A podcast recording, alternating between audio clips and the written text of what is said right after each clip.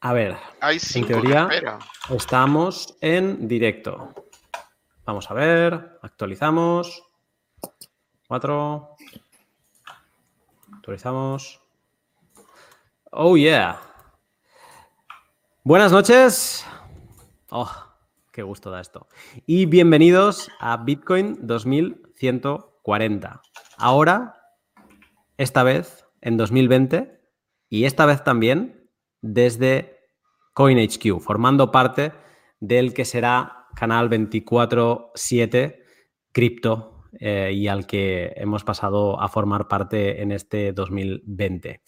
Eh, antes de comenzar, como siempre, y de saludar a, mis colegas aquí, Arcad Cero Inmortal, eh, decir que hoy es pod comunitario y que después de la sección de Arcad os invitamos a que os unáis a hablar un poco con nosotros. Así que si alguien quiere eh, entrar y conversar con nosotros, pues que nos lo vaya diciendo por el canal de Telegram, ¿vale? Ahora pondremos el link eh, de forma pública en, YouTube para si alguien no se ha unido al canal, pues que lo pueda hacer.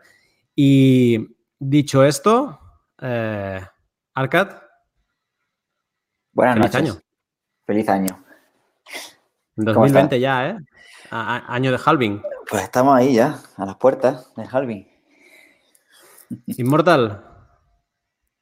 ¿Qué pasa? ¿Cómo estáis? Bien, año de halving y empieza bien de mercado, ¿eh? Ya lo creo. Eh, dejamos la apertura del, año bien atrás, nada más empezar, veamos qué, nos depara. Cero. ¿Qué tal, Lunatic? Chicos, muy buenas a todos. Eh, muy. Acá esperando para empezar con todo. ¿Soy, ¿Soy yo el único que lo ha echado de menos mucho? No, no, no, no, los, cuatro hemos estado queriendo volver a empezar. Ya tocaba. Ya tocaba. Pues voy a decir esto que me gusta tanto decir. Eh, Cero, hermano, todo tuyo. ¿Qué noticias tienes que contarnos? Bueno, muy buenas a todos y bienvenidos al decimoséptimo podcast de Bitcoin 2140, junto a Lunatic, Arcad e Immortal. En esta oportunidad queremos anunciar que estamos trabajando junto a CoinHQ, la nueva plataforma de streaming Crypto 24/7. Es nuestra nueva casa. Agreguen a Twitter a arroba coinhq-bajo para enterarse de las novedades, nuevos programas, próximos lanzamientos y más contenido. Además, hoy tendremos nuevamente nuestra sección dedicada a la comunidad, en la cual podremos conversar con ustedes y resolver sus preguntas. Y sin más que agregar, comenzamos. Bueno, el día de hoy voy a compartir pantalla con ustedes para poder eh, conversar sobre el desarrollo de Bitmain y, la, y los Antminers. Bitcoin y las...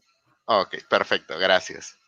Bitcoin y las granjas de minería se preparan para el tercer halving.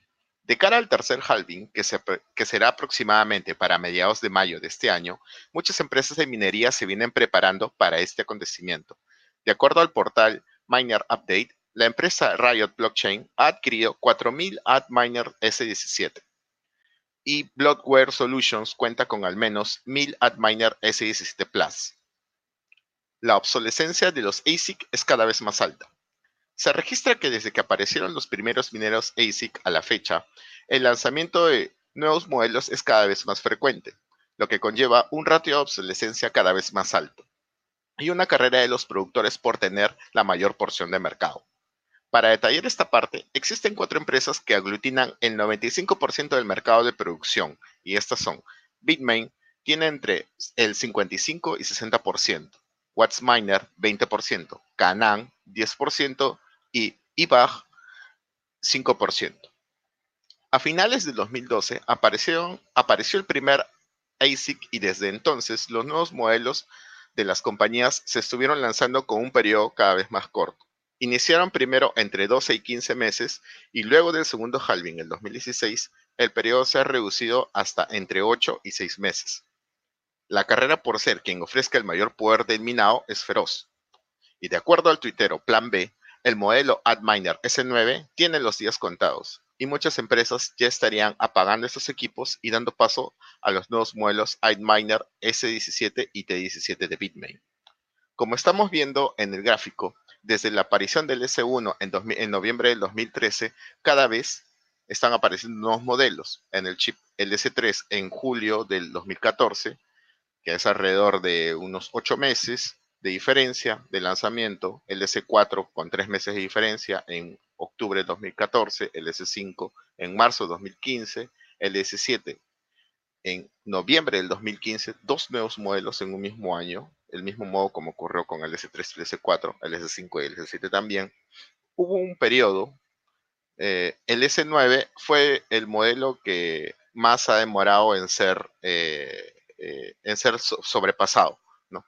Después del S9 en junio del 2016, ya no hubo un nuevo modelo de S9 o de una nueva generación de chips hasta el 2018, que es el S9 Hydro. Y luego, posteriormente, veremos este periodo de dos años porque ahí han habido modelos diferentes. El S15 eh, en noviembre de 2018, el, perdón, el S11 en octubre de 2018, S15 en noviembre de 2018 y el S17 en, en abril 2019. Entonces, en promedio, esto es solo contando Bitmain, Canaan, Wattsminer, Ibang y otras empresas también tienen una línea de tiempo de desarrollo de sus chips similar a esto. Y si contamos que cada uno va generando un nuevo hash rate, va cada vez más alto en un modelo diferente, eh, los periodos de obsolescencia se van reduciendo cada vez más. En los dos años que ocurrió, eh, que pasaron entre el S9 y el S9 Hydro, podemos ver que se fueron generando nuevos modelos. Eh, aquí pasó entre el S9 y el S9i, pasó casi un año. El S9 el SI, S9i, S9ij, tres meses. S9 Hydro fue casi en las mismas fechas. Y el S9K y el S9SE, que son modelos menos potentes y que utilizan menos luz, menos energía eh, se lanzaron eh, a final, eh, a mediados del 2019. Entonces, hay una, hay una diferencia cuando, cuando se habla en modelos nuevos respecto al hash power. Si yo tengo, por ejemplo, un, un minero que genera 50 terahashes y ese minero me rinde un Bitcoin y llega un modelo nuevo que, me, que tiene que, me, que rinde 100 terahashes entonces, ya no estamos hablando de una red de poder con 50 terahashes, sino una nueva con 150. Entonces, yo ya no voy a recibir mi proporción, que antes era un Bitcoin completo, ya no va a ser. Ya, ya, antes, anteriormente, con 50 terahashes, minaba solo, yo tenía el 100% de la recompensa y era un Bitcoin, por ejemplo. Con 150, ya voy a tener el 33%. Ya no voy a generar un Bitcoin, sino 0.33. Entonces, eso también eh, genera una carrera por quien tiene el mayor poder. Y quien tenga el mayor poder va a tener una mayor recompensa y el que se quede se va a ver afectado mucho, más de lo que, más de lo que suele creer. Bueno, y finalmente, el halving es la reducción a la mitad de la emisión de Bitcoin, que se realiza cada 210 mil bloques. Sin embargo, esto se ha convertido en la selección natural de equipos de minería y empresas. Solo los más fuertes y productivos serán los que sobrevivan a este y los próximos halvings. Siguiendo con la siguiente noticia. El uso de Lightning Network es mayor a lo esperado. De acuerdo a un análisis de BitMEX, existen aproximadamente 36.000 canales abiertos con una capacidad mayor a 870 bitcoins, pero esto puede ser una imagen incompleta, ya que muchos de los canales de Lightning Network no se anuncian. Por ejemplo, las carteras móviles pueden mantener sus canales privados. Es decir, podrían haber muchos más canales y muchos más bitcoins en la red. Lightning Network sigue creciendo. El desarrollo no se ha detenido y se busca implementar nuevas soluciones con los pagos atómicos multiruta, que permitirán realizar pagos aunque dos personas no tengan canales abiertos, con lo cual uno o varios canales podrían participar en el pago, siempre y cuando tengan un canal abierto con el destinatario. Además de estos pagos, además, estos pagos serán divididos en muchas partes hasta completar el monto enviado, con lo cual se, se permitirá hacer pagos mayores a 0.03 bitcoins, llegando hasta un bitcoin o más. Sextortion. Los, ciberdelincuentes utilizan bitcoin para exigir pago a sus víctimas. El entrenador del equipo de fútbol español Málaga CF, Víctor Sánchez del Amo, tuvo que renunciar a su cargo debido a que unos extorsionadores le exigieron 20 mil euros en Bitcoin a cambio de no revelar un video sexual en el cual fue grabado sin su consentimiento.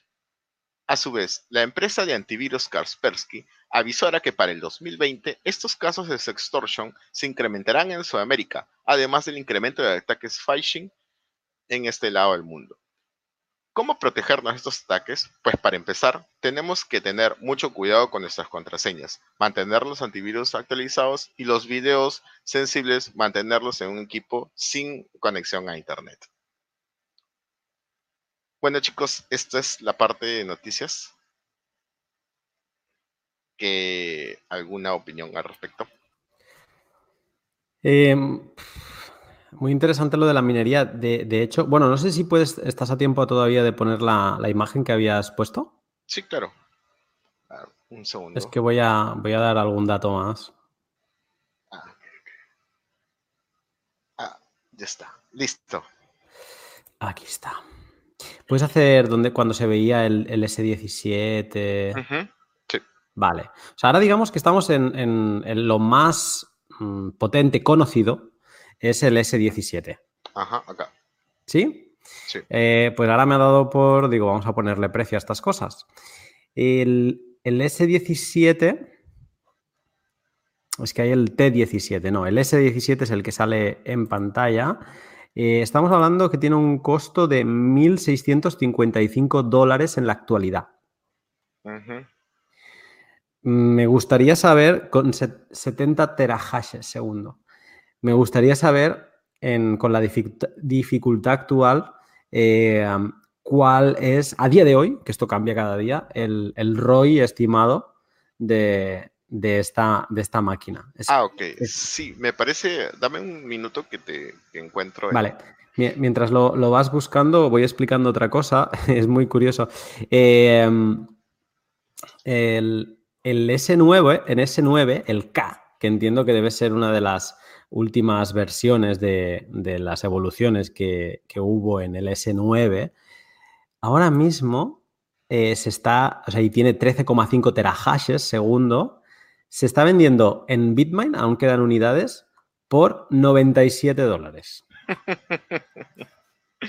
Yo, pero, pero, pero cuidado, que para alguien que tenga electricidad muy barata o barata, eh, que haga los números porque a lo mejor le sale mucho más a cuenta eh, un S9 con 13,5 terahashes porque, bueno, pues que vaya minando, pero recuperar 97 dólares es relativamente más fácil que no 1700. Obviamente depende de la, capacidad de producción, pero si, si al final no le cuesta nada, que hay mucha gente que, bueno, tiene sus historias y lo sabe hacer, pues bueno, es un, valor a tener en cuenta. ¿Has encontrado el dato? Sí, el S, el Landminer S17 Pro, ya, que eh, da, a ver, está dando, bueno, el de 50, he encontrado el de 53 terahashes, ¿ah? mira. Vale, el este anterior. cuesta 1.969 dólares.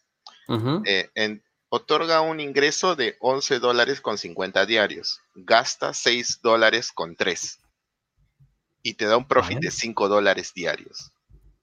En el año, perdón, sí, este da, otorga, sí, te da un día 5 dólares con 47, mensuales 1164 dólares y al año 1969. Perdón, ese es, ese es el, el profit. ¿Cuánto al año? 1969 al año. Eh, ¿Y, con, ¿Y este cálculo está hecho con qué dificultad? Con la actual. Ah, sí, es, en, tiempo real. Sí, en tiempo real. Claro. Visto así, en teoría, depende, dependiendo de los costos de electricidad, ¿no? Eh, porque en este cálculo no estás contando ningún costo de electricidad. Mira, aquí están diferentes eh, distribuidores que están vendiéndolo en, Hong Kong, lo están vendiendo al mismo precio, 1969 dólares. O sea, en un año ya recuperas. Pregunta, eh, ¿en, esta calculadora puedes poner el coste de la electricidad? Ah, cambiarlo. ¿Quieres variarlo? porque ¿cuál es, ¿cuánto está ahora? ¿En qué coste ah, está? Está en 6 dólares 3 cada equipo. Eso cuesta la electricidad. Mm, no sé cómo está puesto. Bueno, aquí yo solo he solido, bueno, he, visto las calculadoras con, céntimos de, euro, de dólar, eh, el kilovatio. Y, em, entonces, em, que no creo que recuperes la inversión con la electricidad que gastarás en un año. A lo mejor la recuperas un poco más adelante. El problema es el cambio de la dificultad constante y que además vamos a la alza em, sin parar. Y seguramente ese cálculo está hecho sin contemplar que en mayo tenemos un halving.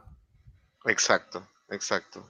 Eh, hay dos puntos ahí, a ver, el ingreso, eh, que es la reducción de la recompensa a la mitad de los bitcoins, eh, aparte de la dificultad se va a incrementar y digamos, si yo estoy cerca del distribuidor, puedo recibir el, el equipo en uno o dos días ni bien se ha lanzado el, el lote, el primer lote. Pero si yo estoy en, no sé, Estados Unidos, Sudamérica o en Islandia, Genesis Mining está en Islandia, eh, ahí puedo demorar entre 40 días, 50, 60 días. Entonces, una vez, los primeros que reciben el equipo son los que van a tener la ventaja. Los que demoren 60, 90, 120 días después del primer lote, ellos van a, van a sufrir, van a empezar a, a trabajar con el nuevo, la nueva dificultad. Y que al final lo, lo, más eh, loco de todo esto es que quien, quien primero recibe las máquinas, en el caso de, de Unminers, es Bitmain y no las recibe al, el día que las anuncia. O sea, se sabe que, que Bitmain tiene las máquinas que luego venderá, las tiene trabajando tiempo antes, ¿no? Las tiene como en secreto. Y, eh, y eso es la. Bueno, pues, eso se, vio muy claro cuando Monero, ¿no? Antes de que Monero cambiara no a Random X, que es lo que tiene ahora, pero sino al anterior, que, había habido una subida de dificultad muy fuerte y había sido porque en secreto eh, Bitmain estaba minando con sus ASICs, que luego puso a la venda rápido y corriendo cuando Monero eh, anunció que iba a cambiar eh, el, algoritmo de, minado para, para ser ASIC resistance otra vez. Claro. Y, bueno, es, al final, si tienes una máquina de hacer dinero, ¿por qué la vendes? Sí, Bitmain tiene alrededor de 40 modelos, desde el S1 hasta el S17, el último. Son 40 equipos diferentes que tiene Bitmain, contando los de Bitcoin, Litecoin, Decrypt, Ethereum, Monero y Zcash. Entonces, son 40. Mm.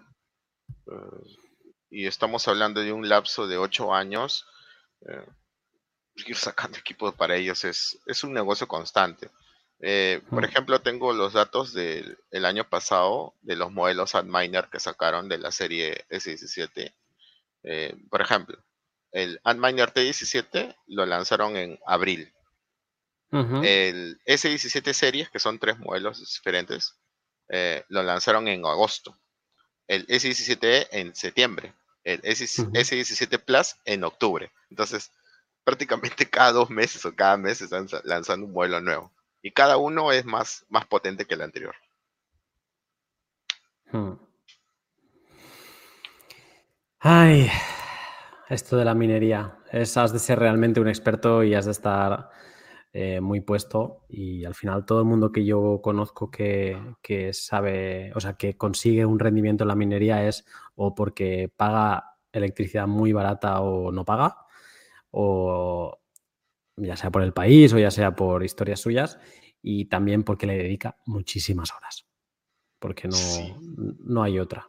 Los cálculos que se tienen que hacer no son en, un escenario estático, tendrías que hacerlo en uno dinámico, porque eh, no te decía el tema de cuándo recibo el equipo, el nuevo, la, nueva dificultad que va a haber en la red, el mm. halving, la luz. Entonces, si tiro de una cuerda, la otra también está jalándose. Hay una que se cruza, otra que va hacia arriba, o no hacia abajo. Entonces, tienes que llegar a mm. un, tienes que tener un modelo dinámico, matemático dinámico para poder hacer mm.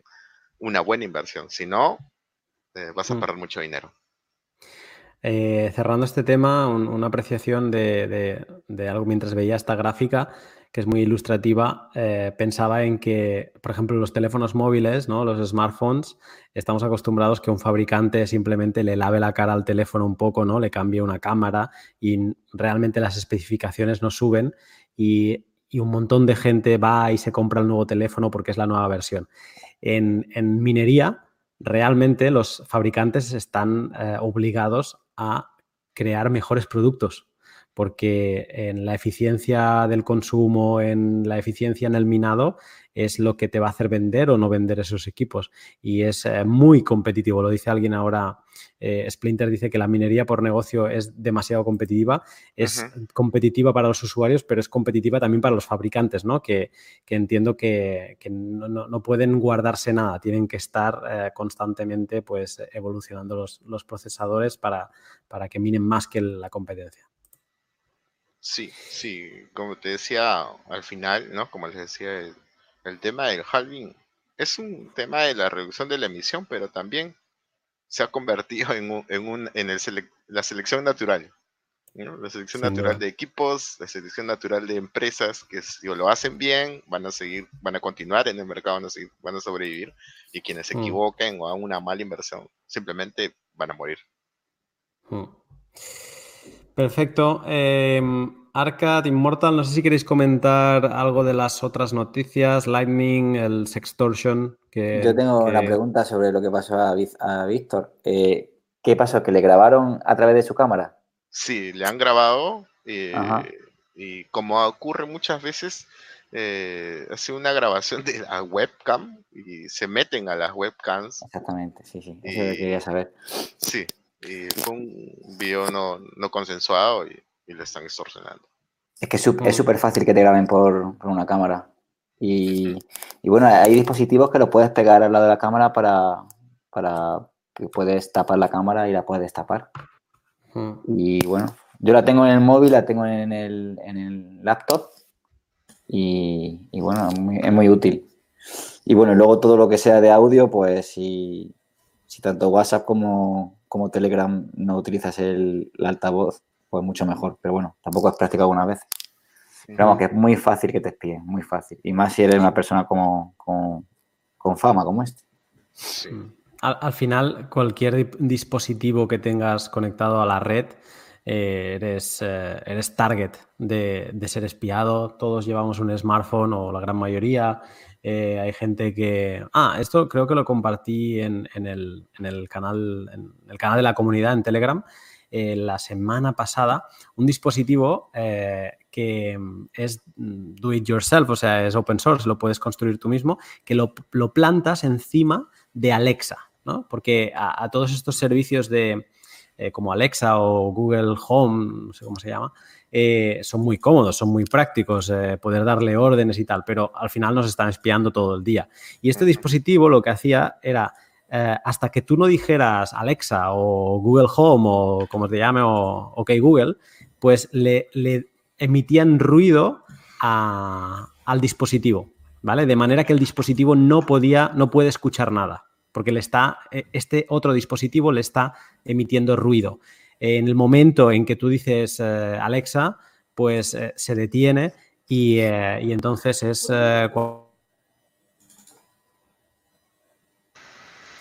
Hola, hola Lunatic. ¿Estás ahí? Te perdimos. Sí, hola. Ahora, ya volviste. Ha sido, ha sido Google que no le ha gustado que hable mal de, Y eh, pues nada, lo que decía, que, solo digamos que deja escuchar a, a, estos dispositivos cuando tú realmente lo deseas. Y yo luego lo he pensado durante la semana un dispositivo así, en forma de, carcasa o de protección de móvil, digamos, de funda de móvil, deberíamos llevar todos, porque al final un móvil es exactamente lo mismo. Lo único que está más limitado por la batería, o eso nos creemos. Sí, así es.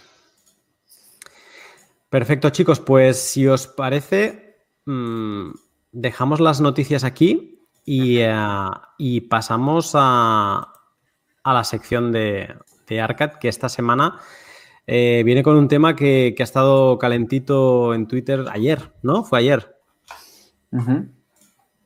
Pues eh, tú dirás, ¿qué nos traes? Bueno, voy a contar la historia de cómo empezó todo, ¿no? A ver, Porque siempre en el grupo, a contar? Siempre en el grupo estábamos hablando de, temas de privacidad, de cómo, de cómo tener dispositivos aparte de tus dispositivos los que utilizas normalmente, ¿no? Ordenadores personales que fuese. Entonces, el, objetivo era cómo crear una estación Bitcoiner, pero en un ordenador aparte y em, en un ordenador donde, donde bueno, no hubieses accedido a, Internet en tus cuentas personales, o sea, que estuviese totalmente limpio.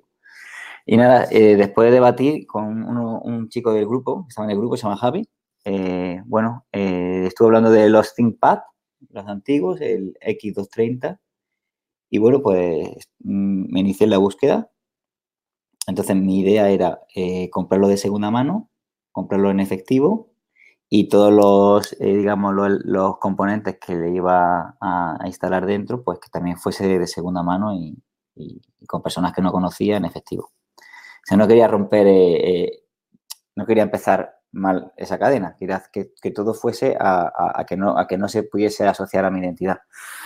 Entonces, nada, encontré, iba de viaje hacia un lugar y encontré a alguien que, que lo tenía y de camino me paré y lo compré y nada, empecé, eh, empecé con él, empecé, abrí el ordenador entero, lo desmonté entero, eh, instalé, le quité el disco duro que traía, le puse un, SSD, eh, le puse un SSD para la blockchain y luego otro SSD más pequeño para el sistema.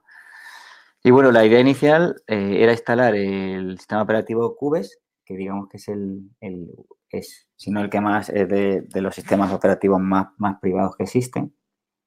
Pero claro, yo empecé, no tenía ni idea, así que bueno, eh, hice un flash en un USB, intenté instalarlo y me daba problemas con la BIOS. Eh, te, corto un segundo ahora que decías esto de Cubes. ¿Qué, diferencia hay entre Cubes y, Tails? Que Tails sí que lo hemos comentado alguna vez y, lo comentamos más también en el, en el, grupo. Cubes es lo que es como si cada, cada aplicación que abrieses eh, lo abrirías en una virtual machine diferente. Entonces, como es que no, no, estarían asociados. Si tú abres, por ejemplo, un, navegador y luego abres, por ejemplo, Electrum o luego abres otro programa, es como si tuviese cada, cada, cada programa en, una máquina virtual diferente, un ordenador diferente. O sea, no se asocian eh, las aplicaciones entre sí. Claro, exactamente. Es como que, bueno, que si, que si cae un sistema, hay otros dos o tres que, no pertenecen a la, misma máquina virtual. Algo así más, o menos. No soy experto, pero vamos, básicamente eso. Es como que se separa, es como tener diferentes ordenadores dentro del sistema operativo. Y bueno, eh, lo probé un poco eh, en la máquina virtual, pero luego a la hora de instalarlo, pues bueno, me daba, problemas. Luego intenté instalar Manjaro y bueno, lo probé así un poco pero en, el transcurso de, esa prueba eh, apareció un tutorial de Ubuntu de un chico que se llama Ketan y, nada, digo, bueno, voy a decidir, a, voy a instalarlo. Digo, no soy una persona que sea un experto en, en sistema operativo de Linux ni nada de eso, pero bueno, tenía muchas ganas de probarlo. Y nada, empecé, eh, instalé Ubuntu, instalé casi todo el sistema, se me vino abajo, estoy a punto de tirar el ordenador por ahí, eh, intenté hacer a través de, VirtualBox, una máquina virtual. Y bueno, al final decidí otra vez empezar como la primera vez. Eh, di con, con, Alberto, un chico de grupo que, sabe bastante, y nada, me, estuvo guiando. Que bueno, que tengo que decirle que la semana que viene lo vemos aquí y que no tiene escapatoria. Y, nada, eh, empezamos el, proceso después de varios problemas, porque no sé qué pasaba, que me, me daba problemas todo pues conseguimos instalarlo. Y, bueno, eh, digamos, el ordenador no, la batería la tiene quitada, no se la pongo y bueno, también le quité la tarjeta de, de wifi para conectarlo a, para no conectarlo, para solo conectarlo a través de, de Ethernet. Y bueno, va perfecto. En el transcurso de eso vimos que, eh, podíamos compartir eh, de forma remota a través de Tor los, servidores de, de Electrum. Y bueno, mm, la verdad que es una herramienta útil porque puedes, digamos, compartir los servidores personales de Electrum con amigos y familiares. Eh, muy interesante. Hicimos una prueba con un chico de Venezuela que está en el grupo, con Hall, y, bueno, él estaba conectando desde Venezuela a los servidores que teníamos aquí en España, lo cual muy interesante, porque para ellos, por ejemplo, descargar la, blockchain es algo que, le, lleva mucho tiempo. De hecho, llevaba dos meses para intentar descargar algo y, no podía. Y, nada más, la verdad que ha sido una, aventura. Eh, hay un proyecto para, crear una Raspberry. bueno, quiero, quiero crearla en casa de un amigo y que ellos mismos compartan los servidores de Electron en sus carteras. Y bueno, la verdad que ha sido compartirlo, ha sido compartir eh, toda la batería de vídeos eh, que ha hecho eh, Alberto para la comunidad, lo cual ha sido un trabajazo. le quiero agradecer toda la paciencia que tenido conmigo y todo el conocimiento que tiene. Y, bueno, entre, entre su playlist que puso ayer y el, y el tweet que puse yo, digamos que hay mucha gente que se ha animado y la verdad que me alegra que, que haya gente tan motivada o más que, más que nosotros. Y, y nada, que, aquí estamos en el grupo y, y, compartir todo, todo lo que sabemos. No sé si tenéis alguna pregunta, no sé si me he dejado algo de lo que quería decir. Eh, pero bueno, ha sido, ha sido un placer esta semana, de verdad. A, a, todo el mundo que ha entrado y le interese el, el tema y que ha entrado en la comunidad, creo que han entrado 30 miembros más o menos nuevos, eh, o 30 o 40 personas nuevas en, en, 24 horas, eh, le interese el tema, pueden preguntar tanto como quieran, ¿vale? Están más que invitados a preguntar. si en alguna cosa se ha hablado eh, mucho en el grupo, les vamos a dirigir al buscador, oye, échale un vistazo aquí, que, esto se ha hablado. Pero si quieren empezar ellos directamente, pues eso mismo. Si tiran para arriba, van a encontrar unas conversaciones de la, yo diría que de la última semana, dos semanas, con, con Alberto, con Arcad, con Josema, con Hodl, o sea, unas conversaciones brutales. Yo, eh, que lo he visto un poco desde la barrera, eh, entraba y alucinaba del, nivel que, de, las cosas, ¿no? Y además de, las locuras que se estaban planteando y se planteaban y, lo, en, otras circunstancias pues dirías, ah, ok, pues esto ya lo probaremos. No, a los 10 minutos eh, estaba Alberto enseñando un vídeo que lo había hecho o estaba Arcad diciendo una foto, oye, ya lo he conseguido. Y era eh, una suma de, aportar y, de ir sumando que, yo lo he disfrutado, aunque no he participado, digamos, no he estado eh, en el ajo con los nodos, etcétera, pero lo he disfrutado y, bueno, seré de esos pesados que dentro de poco se pondrá también a trastear esos tutoriales de, Alberto y que empezará a preguntar en, la comunidad. Y yo te agradezco a ti, Arcad, que has llevado un poco la batuta en, el canal y, a todos los que, los que han participado porque ha sido un disfrute. Gracias a ti. Eh, quería decir que yo, yo no soy un experto informático, yo solamente soy cabezón. me propongo eso, me propongo algo y bueno, y si tengo que echar 1500 horas, la voy a echar. Eh, pero le quiero decir a la comunidad que, que, cualquiera puede hacer esto. Es decir, me acuerdo cuando hablaba, cuando oía de Raspberry y cosas de esas, digo, bueno, qué, barbaridad es esa, ¿no?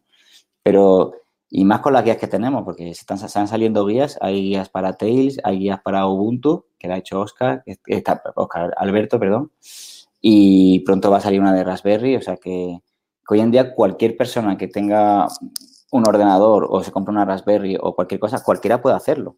Hoy en día lo tenemos a, mano, así que yo animo a... Con ganas y motivación y con ganas de aprender, sobre todo con ganas de aprender. Se aprende muchísimo. Hmm. Y luego, bueno, luego queda satisfacción.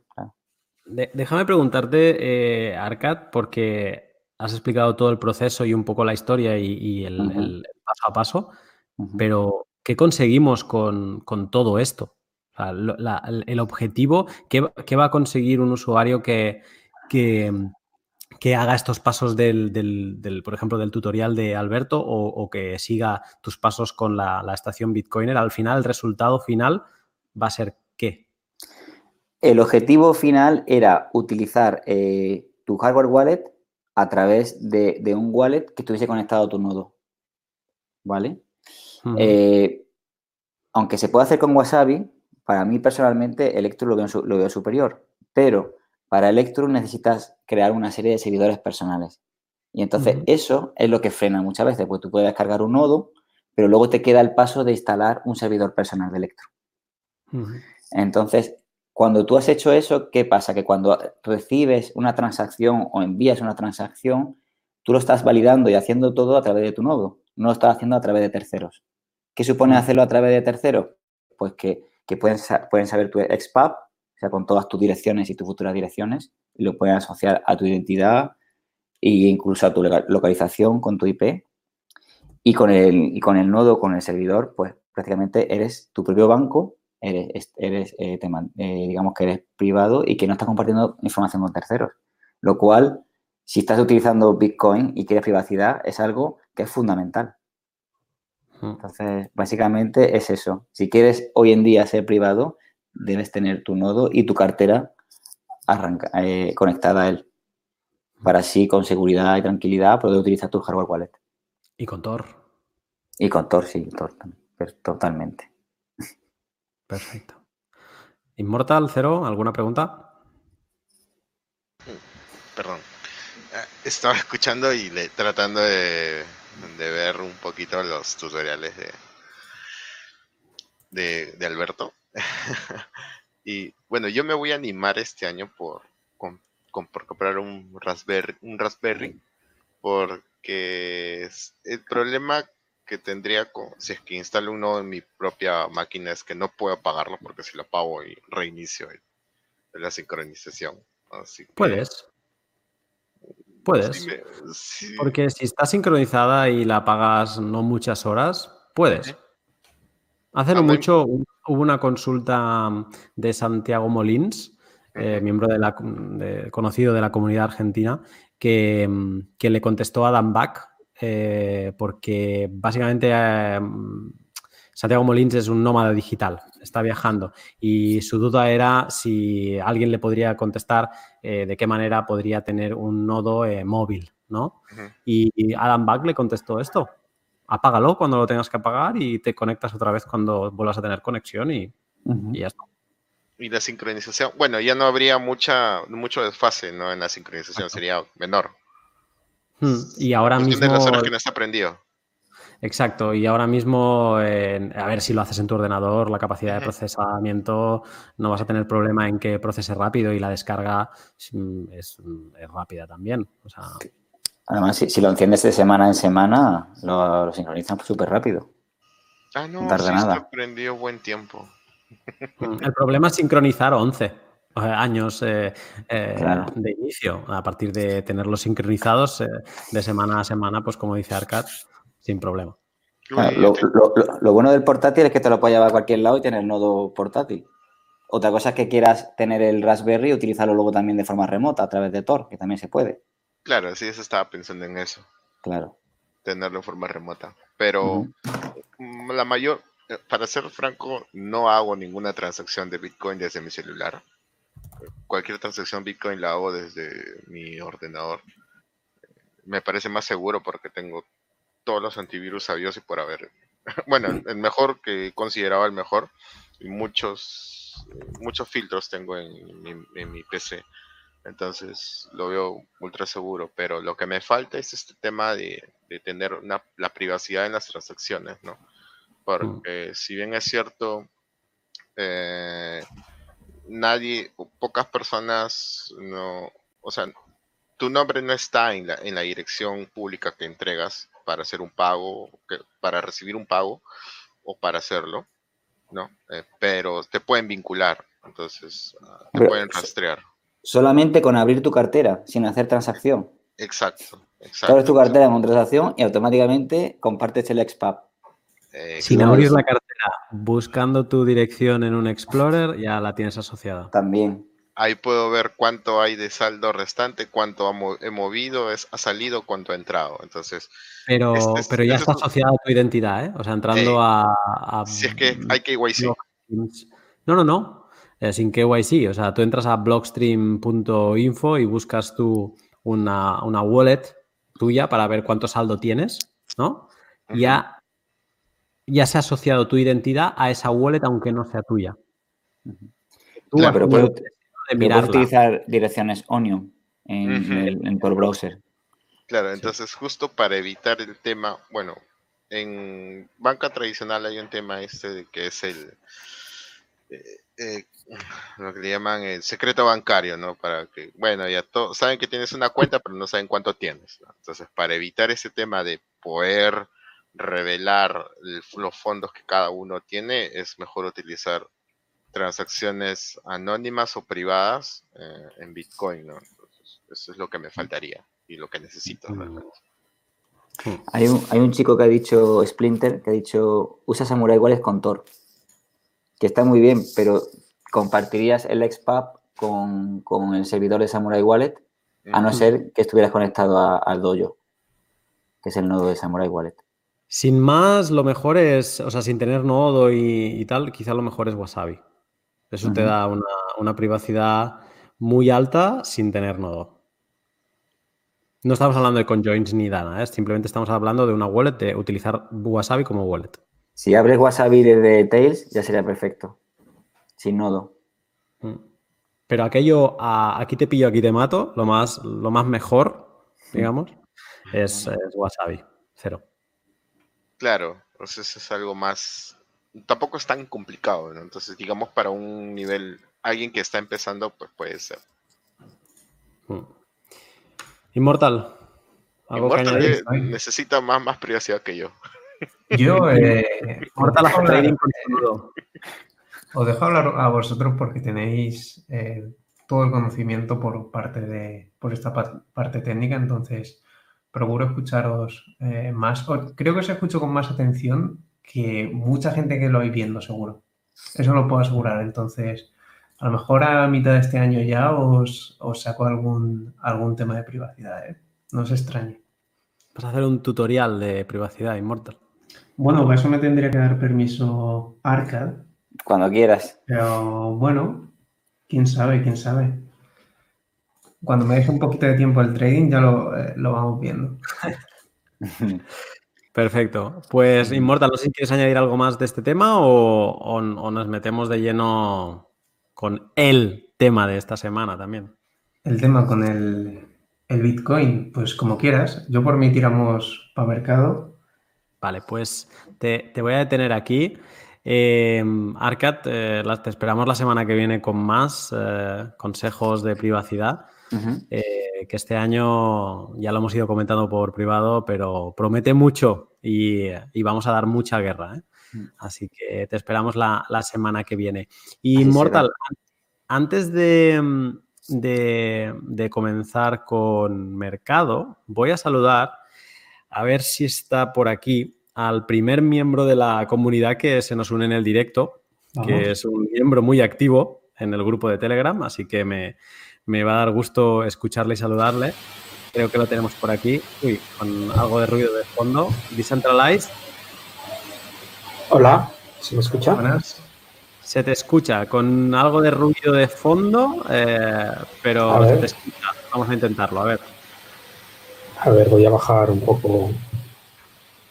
Ah, ahora mucho mejor. Eh, mucho mejor. Mucho mejor, Vale. Sí, lo que has bajado se puede bajar más. Sí, sí. No sé qué es, ¿eh? El volumen.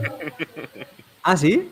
Ostras, pues es que se escuchaba como si estuviéramos como antes, como el micro antiguo de cero. bueno, buenas noches, eh, Decentralize, y, un gusto, lo que decía ahora, eh, tenerte, porque eres un, miembro muy activo de, la comunidad. Así que nada, un, placer saludarte. Eh, y, bueno, no sé si nos quieres explicar así en cómo, es tu historia, así de forma rápida, antes de que ataquemos a Immortal con Bitcoin. Sí, sí, claro.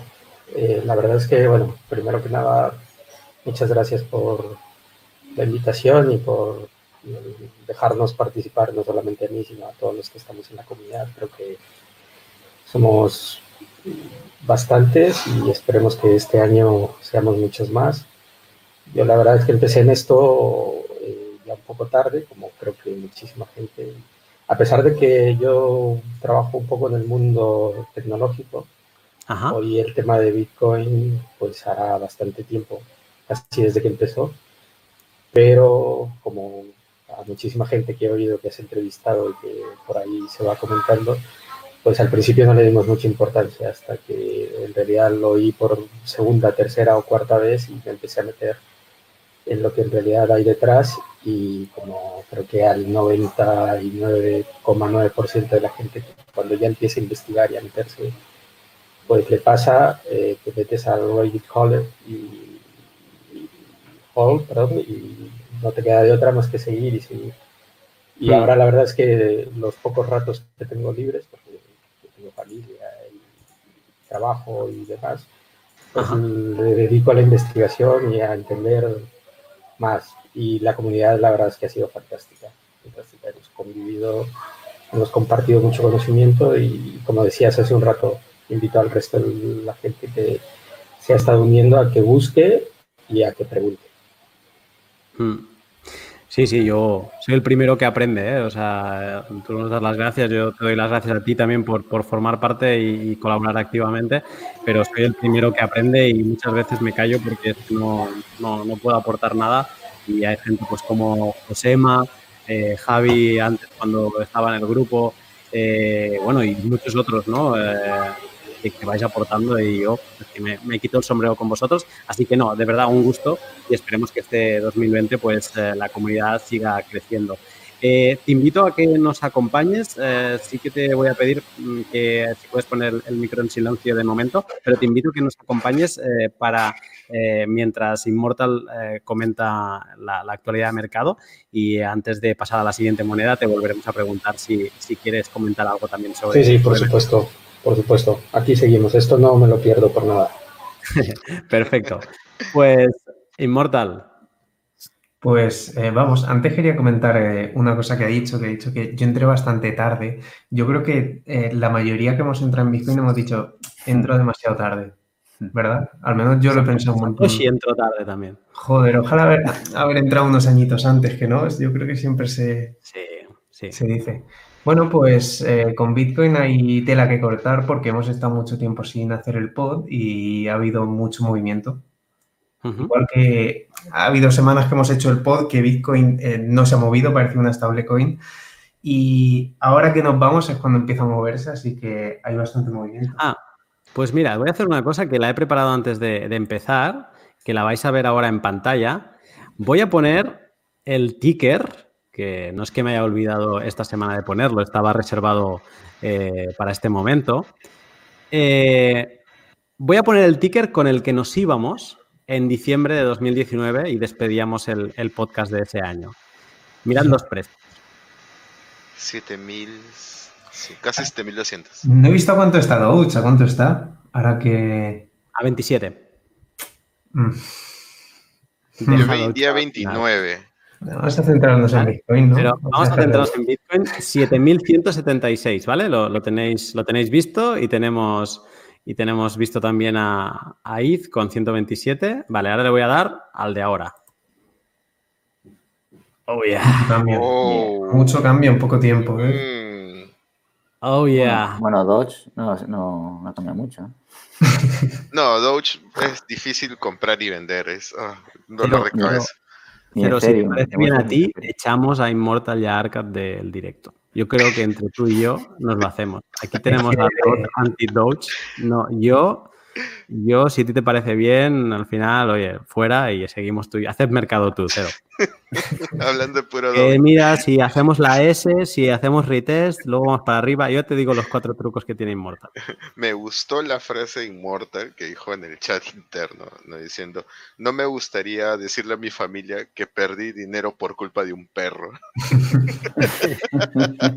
es que solo el meterte en, la moneda como tal es como ir a una sala de espera de un médico que puedes estar para que te coja la orden, yo qué sé, horas, si no días, más días que horas. la cola. Sí, sí, sí, Yo a mí eso me...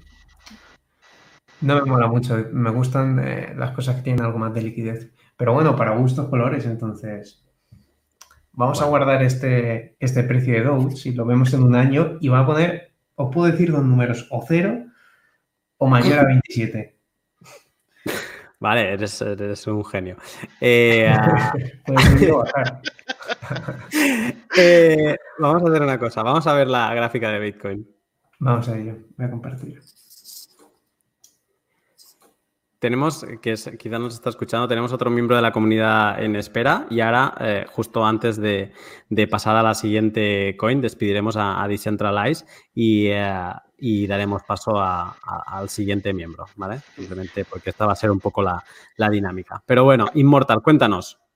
Vale, pues eh, si no recuerdo mal, eh, cuando acabó el directo debimos acabar por esta zona, que me acuerdo que eh, de los últimos directos que hicimos lo veíamos todo bastante mal, sobre todo Ethereum, que antes lo estaba revisando y me he acordado del momento exacto que estábamos hablando de una divergencia tú y yo, Lunati, que ahora vamos a ver. Pero bueno, con, con Bitcoin, yo creo que el nivel clave durante mm, los últimos meses han sido los 7800. Y un nivel muy clave, son las cosas del análisis técnico que me encantan cuando algo es tan claro, ¿no? Entre comillas. Y aquí lo pinto para que sea algo más, eh, más claro, la zona verde, vimos como aquí eh, lo utilizamos como soporte durante bastante tiempo. Y cuando lo bajamos es lo que dije, eh, cuando lo tuvimos como soporte, fue bastante difícil de romper. ¿De acuerdo? Entonces, cuando se tornó resistencia, igualmente fue bastante difícil de romper, por lo que hicimos tres intentos aquí, tuvimos otro intento aquí, hasta que por fin lo superamos. Y esto fue de libro, es que mm, es lo que siempre digo, es la típica S, eh, subimos por encima, hacemos el retest y seguimos subiendo. Hasta ahí yo creo que el precio se ha movido bastante bien. También he visto eh, algunos patrones de hombro, cabeza, hombro, que a mí personalmente no me gustan eh, nada los patrones. De hecho, ahora os voy a enseñar cómo este tipo de patrones de hombro, cabeza, hombro están destinados a fallar el 90% de las veces. Pero bueno, más por el SR flip que hemos tenido en los 7800, yo creo que mientras estemos por encima de este nivel, mm, estamos bastante bien, sigue siendo alcista, tenemos una buena estructura, todo este, esta acción de precios se puede considerar acumulación. De hecho, este es el precio donde abrimos el año en 7.150, por lo cual 2020 mm, ha empezado genial. Eh, la cosa ahora, un poco más a corto plazo, es que hay muchísima gente que está entrando aquí. Y yo creo que esto ya es el tema de siempre. Depende con eh, la idea que vayas a invertir en ello o si lo vas a tradear. Eh, para la gente que lo vaya a tradear, pensar que ya llevamos un movimiento del 38%, eh, creo, más o menos, de subida. Eh, el gráfico tiene alguna divergencia. Fijaos, esta está. El RSI va hacia abajo y el precio va hacia arriba. Eso no significa que vaya a parar aquí, ¿de acuerdo? Yo creo que aún así todavía podemos hacer algo así antes de encontrar un, top local. No digo que se vaya a acabar ahí la subida, pero toda esta zona vamos a encontrar muchísima resistencia entre los 9000, 9500 eh, va a ser una zona de fuerte, fuerte resistencia. Y el nivel que yo creo que va a disparar realmente eh, las subidas fuertes va a ser este nivel de 9500. Una vez estemos por este nivel de 9500, eh, seguramente veremos cómo se pone Bitcoin cuando hay subidas fuertes, pues así, pero durante bastantes semanas sin parar. Es, eh, los 9.500 es un nivel tan importante, yo lo diría que es igual de importante, que los 7.800, ¿vale? Porque aquí fue la zona donde rompimos a la baja, si lo recordamos, y cuando tuvimos el pump este de la noticia de China, fue la zona que le costó eh, recuperar. Entonces, si la tendencia alcista sigue, que yo espero que siga, aunque también sí que, eh, pero aunque haya alguna subida más, sí que espero que tengamos algún eh, retroceso a la parte baja de los 8000. Pero bueno, sigue siendo algo eh, normal. Incluso volver a la zona de los 7800 no sería, no lo calificaría de negativo o bajista, porque como digo, es un buen nivel de, soporte y resistencia. Entonces, por ahora es bastante bueno. Y como digo, lo que ya sería palabras mayores sería estar por encima de este nivel de los 9.500, ¿vale? Ahí ya sí que se activarían otro tipo de, de cosas. Inmortal, una consulta. He estado viendo que históricamente los dos halvings anteriores, antes del halving, Bitcoin suele bajar. Y justo, y durante el halving no es que haya una explosión, porque el anterior fue casi a la baja, estuvo bajando un poco el precio. Incluso esta semana, si no me equivoco, la semana pasada, ha salido Tom Base a decir de que él espera 6 mil dólares más o menos. ¿Cómo lo, cómo lo ves? Eh, ¿6 mil para, eh, para cuando esté el halving? Sí. De cara al halving, 6 mil. Y él dice que después del halving y va, eh, espera que comience a subir un rally similar a 2017. A ver, em, coincido con él, pero no con el timing exactamente. Yo creo que los 6.000, eh, si los vemos, no creo que tardáramos mucho porque si vamos a los 6.000 significaría que íbamos a romper este, este fondo, o sea que íbamos a hacer un mínimo cada vez más bajo. Y eso no me gustaría porque ya lo comenté en el eh, en el podcast pasado y que todavía seguimos haciendo máximos cada vez más bajos. Entonces, eh, a los 6.000 yo creo que no, yo creo que a lo mejor podríamos decir alguna cifra más alta de 7.000, 8.000. Incluso yo personalmente sí que esperaría eh, una cifra un poco más alta, a lo mejor los 10.000 para cuando se dé el halving. Pero como digo, es especular mucho. Entonces, respondiendo a la pregunta estrictamente, no coincido al 100% con él creo que podemos esperar algún precio un poco más, fuerte. Eh, yo te quería preguntar, Inmortal, eh, de Bitcoin. Eh, el otro día nos pasabas por interno un, un fractal de un momento de 2018, creo que era. No sé si sabes a cuál me refiero, que era bastante oso, ¿no? O sea, bastante bearish. Exacta, algo como así, sí. Ah, es que no sé si es este, este le tenía preparado para comentarle también, voy a ponerlo en dos días para verlo mejor. Y no sé si es este al que te refieres, pero ya le voy a explicar por qué. Era este en, otro tipo de gráfico, pero sí es, este, o sea, es este momento. Vale, pues eh, esto es por lo que os digo que los patrones de hombro, cabeza, hombros la mayoría de veces fallan o la gente se confía demasiado.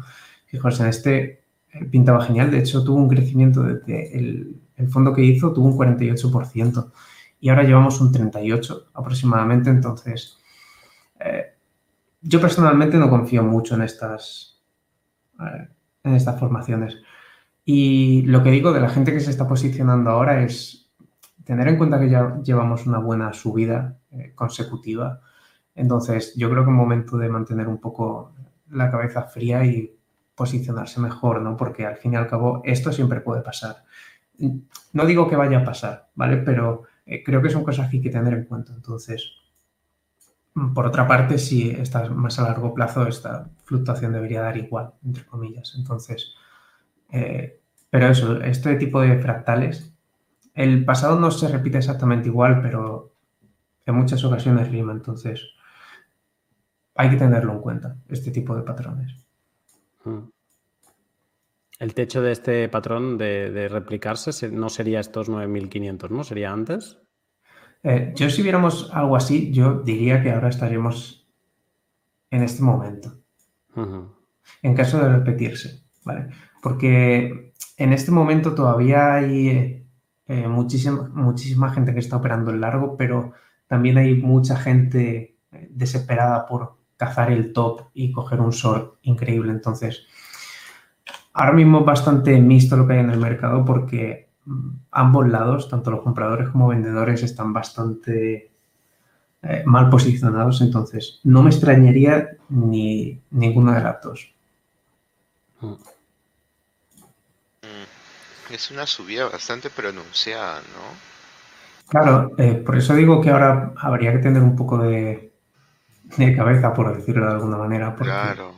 Estamos en zonas, tenemos cerca toda esta resistencia, es lo que decía antes. Entonces, si no marcamos el top ahora, porque me imagino que hay muchísima gente que ahora mismo está en, short, porque cree que va a haber un retroceso, y tiene los stocks por aquí. Entonces, el mercado siempre es típico de cazar a toda esa gente y cuando la ha cazado ya hacer el movimiento de verdad.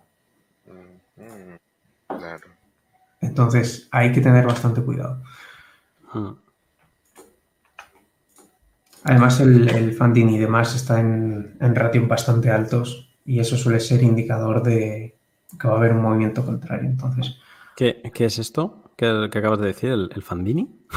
El funding es eh, en, en BitMEX y bueno, en la mayoría de, sitios en los que se utiliza apalancamiento, te cobran eh, cada ocho horas por tener la operación abierta, ¿vale?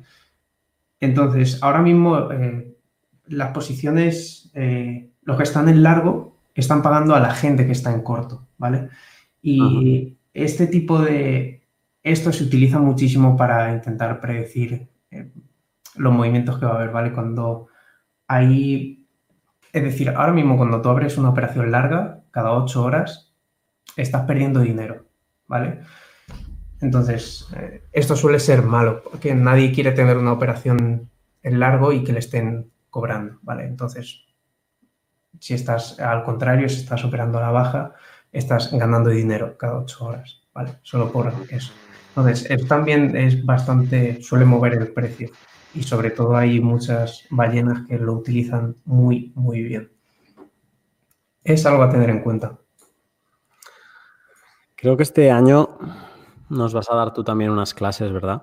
Sí, de hecho tengo eh, algunas cosas preparadas, o alguna guía de BitMEX que estoy preparando para entender todo el tema de, apalancamiento y demás. Y de hecho, eh, mañana voy a dar una masterclass con los chicos del grupo, que vamos a hablar de todo el tema de soportes y resistencias y demás.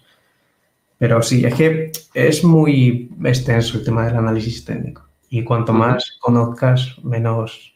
Eh, bueno, mejor puedes explicar los movimientos que se hacen. Aunque no los puedas predecir, sí que te puedes preparar mejor para ellos. Entonces, todo conocimiento que sepas eh, es bueno. Perfecto. Pues antes de pasar a Ethereum, eh, no sé si Decentralized sigues con nosotros.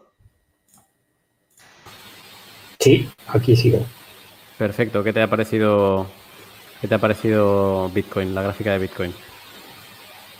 Muy, muy bien. Como siempre, la verdad es que se aprende un montón de, de lo que nos van explicando y de Immortal, que lo sigo no solamente aquí, sino también en el grupo que tiene hmm. Eh, particular y, la verdad es que muy bien.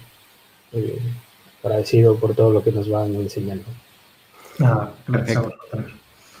Pues eh, no, lo, mismo que Inmorta, gracias a, ti por haberte pasado y, eh, nada, te seguimos eh, viendo por la comunidad.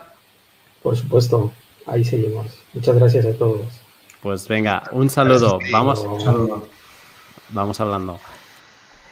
Perfecto. Antes de entrar eh, a IZ, vamos a saludar al, siguiente miembro de la comunidad, a ver si nos escucha. Hola, buenas noches.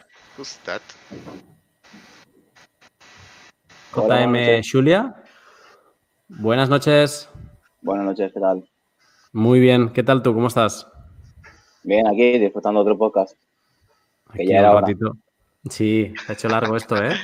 Sí, sí, para todos, ¿eh? ¿Cuántos han sido? Tres semanas. Tres semanas, ¿verdad? No me equivoco. A ver, sí, no ha sido mucho, pero. Una, dos, tres. Cuatro semanas. hicimos el 19. wow, un mes.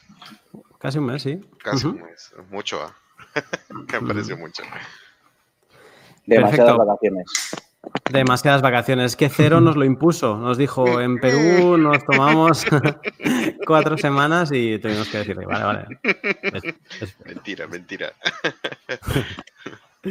Perfecto, pues, eh, ¿qué nos cuentas? ¿Qué, nos quieres contar? No sé, te dejo que escojas, no si nos quieres explicar un poco, pues, eh, cómo, cómo, llegaste aquí. Eh, te dejo pregunta libre. Pues realmente yo os conozco desde el principio, estabais eh, con el antiguo podcast. Como aquel luego me enteré, correcto. Y luego me enteré que estabais con esto a través de cero, en grupos de Telegram. Y nada, la verdad es que me identifico perfectamente con lo de entré demasiado tarde, lo vi muchas veces y nunca entré. Yo entré, nunca entré y siempre es lo mismo. Creo que todos estamos igual. Eh, ¿Qué es, es, demasiado tarde para ti? Eso iba a preguntar también. pues yo, te digo la verdad, yo este, la primera vez que, estuve eh, hablando de Bitcoin o investigué Bitcoin fue en el 2006, en el 2005, por ahí. Entonces, ah. en, eso, en esa época, digamos que estaba muy, muy barato. Pero en 2005 no, no puede ser. O sea, tenemos White Paper 2000... 2009, perdona. Eh, 2015. 2015, del 2015 al 2000, del 2012 al 2015. Ah, vale. Ah, vale. Eh, pero, a ver, pero no te preocupes, tenemos hasta el 2140 para, para poder entrar a Bitcoin. Pero mira, a ver, si hubieras estado en, no, qué sé yo, 2014 o 2013, con Bitcoin a 10 dólares, 20 dólares, ¿te hubiera parecido demasiado en esa época? Seguro, ese es el problema de siempre. Y, y, y entonces, eh, ¿qué le puedes tú recomendar así? Vamos, que tú ya, ya conoces algo un poco más, eh, lees, has escuchado los podcasts. Entonces, si alguien, algún nuevo amigo o alguien de tu confianza te pregunta o conversas a conversar sobre el tema, ¿qué le podrías recomendar o cómo lo podrías guiar? Invierte día a día, no, no mires el precio y déjalo tiempo. Creo que es lo mejor. Y, y con un poquito de raje, con un poquito de raje sobre el Correcto. so- sobre el dinero físico, ¿verdad? Es el, el average cost que se dice. Ajá. Invierte cada, cada semana o cada mes lo que tú quieras. Eh, en vez de, en vez de fumar, como dices, ¿no? Pues lo metes o en vez de... Y, y déjalo tiempo. Tú ves amontonando y lo dejas tiempo, no mires el precio. Si tradeas, perderás dinero. Si, si intentas coger la ola, perderás dinero. Eh, lo de siempre. Pero da igual, todos intentamos hacerlo alguna vez y todos perdemos dinero. ¿No? Claro que sí. Sí, sí ocurre, ocurre, ocurre. Justo eso del trading de hablar Immortal hace poco que me estresa mucho. Sí, sí, lo escucho siempre y me quedo siempre fascinado de lo que dices. Y luego intento ver la gráfica y no veo nada. Sí, yo no entiendo cómo Immortal hace toda su magia, pero lo hace. De todas formas, esa sensación de, de cuando se pierde, eh, da igual en el momento que estés de trading, aunque lleves 20 años, la pérdida sigue doliendo. O sea, no es algo de que cuando empiezas eh, duele, ¿no? Pero eso se mantiene bastante tiempo. Y el tema de lo de haber entrado tarde, yo eh, os digo una cosa con lo que lo podéis contrarrestar y es, ¿qué prefieres? Eh, ¿Haber entrado tarde o haber entrado pronto y haberlos vendido pronto? Porque eso también es bastante posible. Se saben un montón de historias de gente que tenía eh, 5.000 o 7.000 Bitcoin y los vendió por, por nada, por migajas. Entonces, no sé qué es peor, si entrar tarde o venderlos pronto.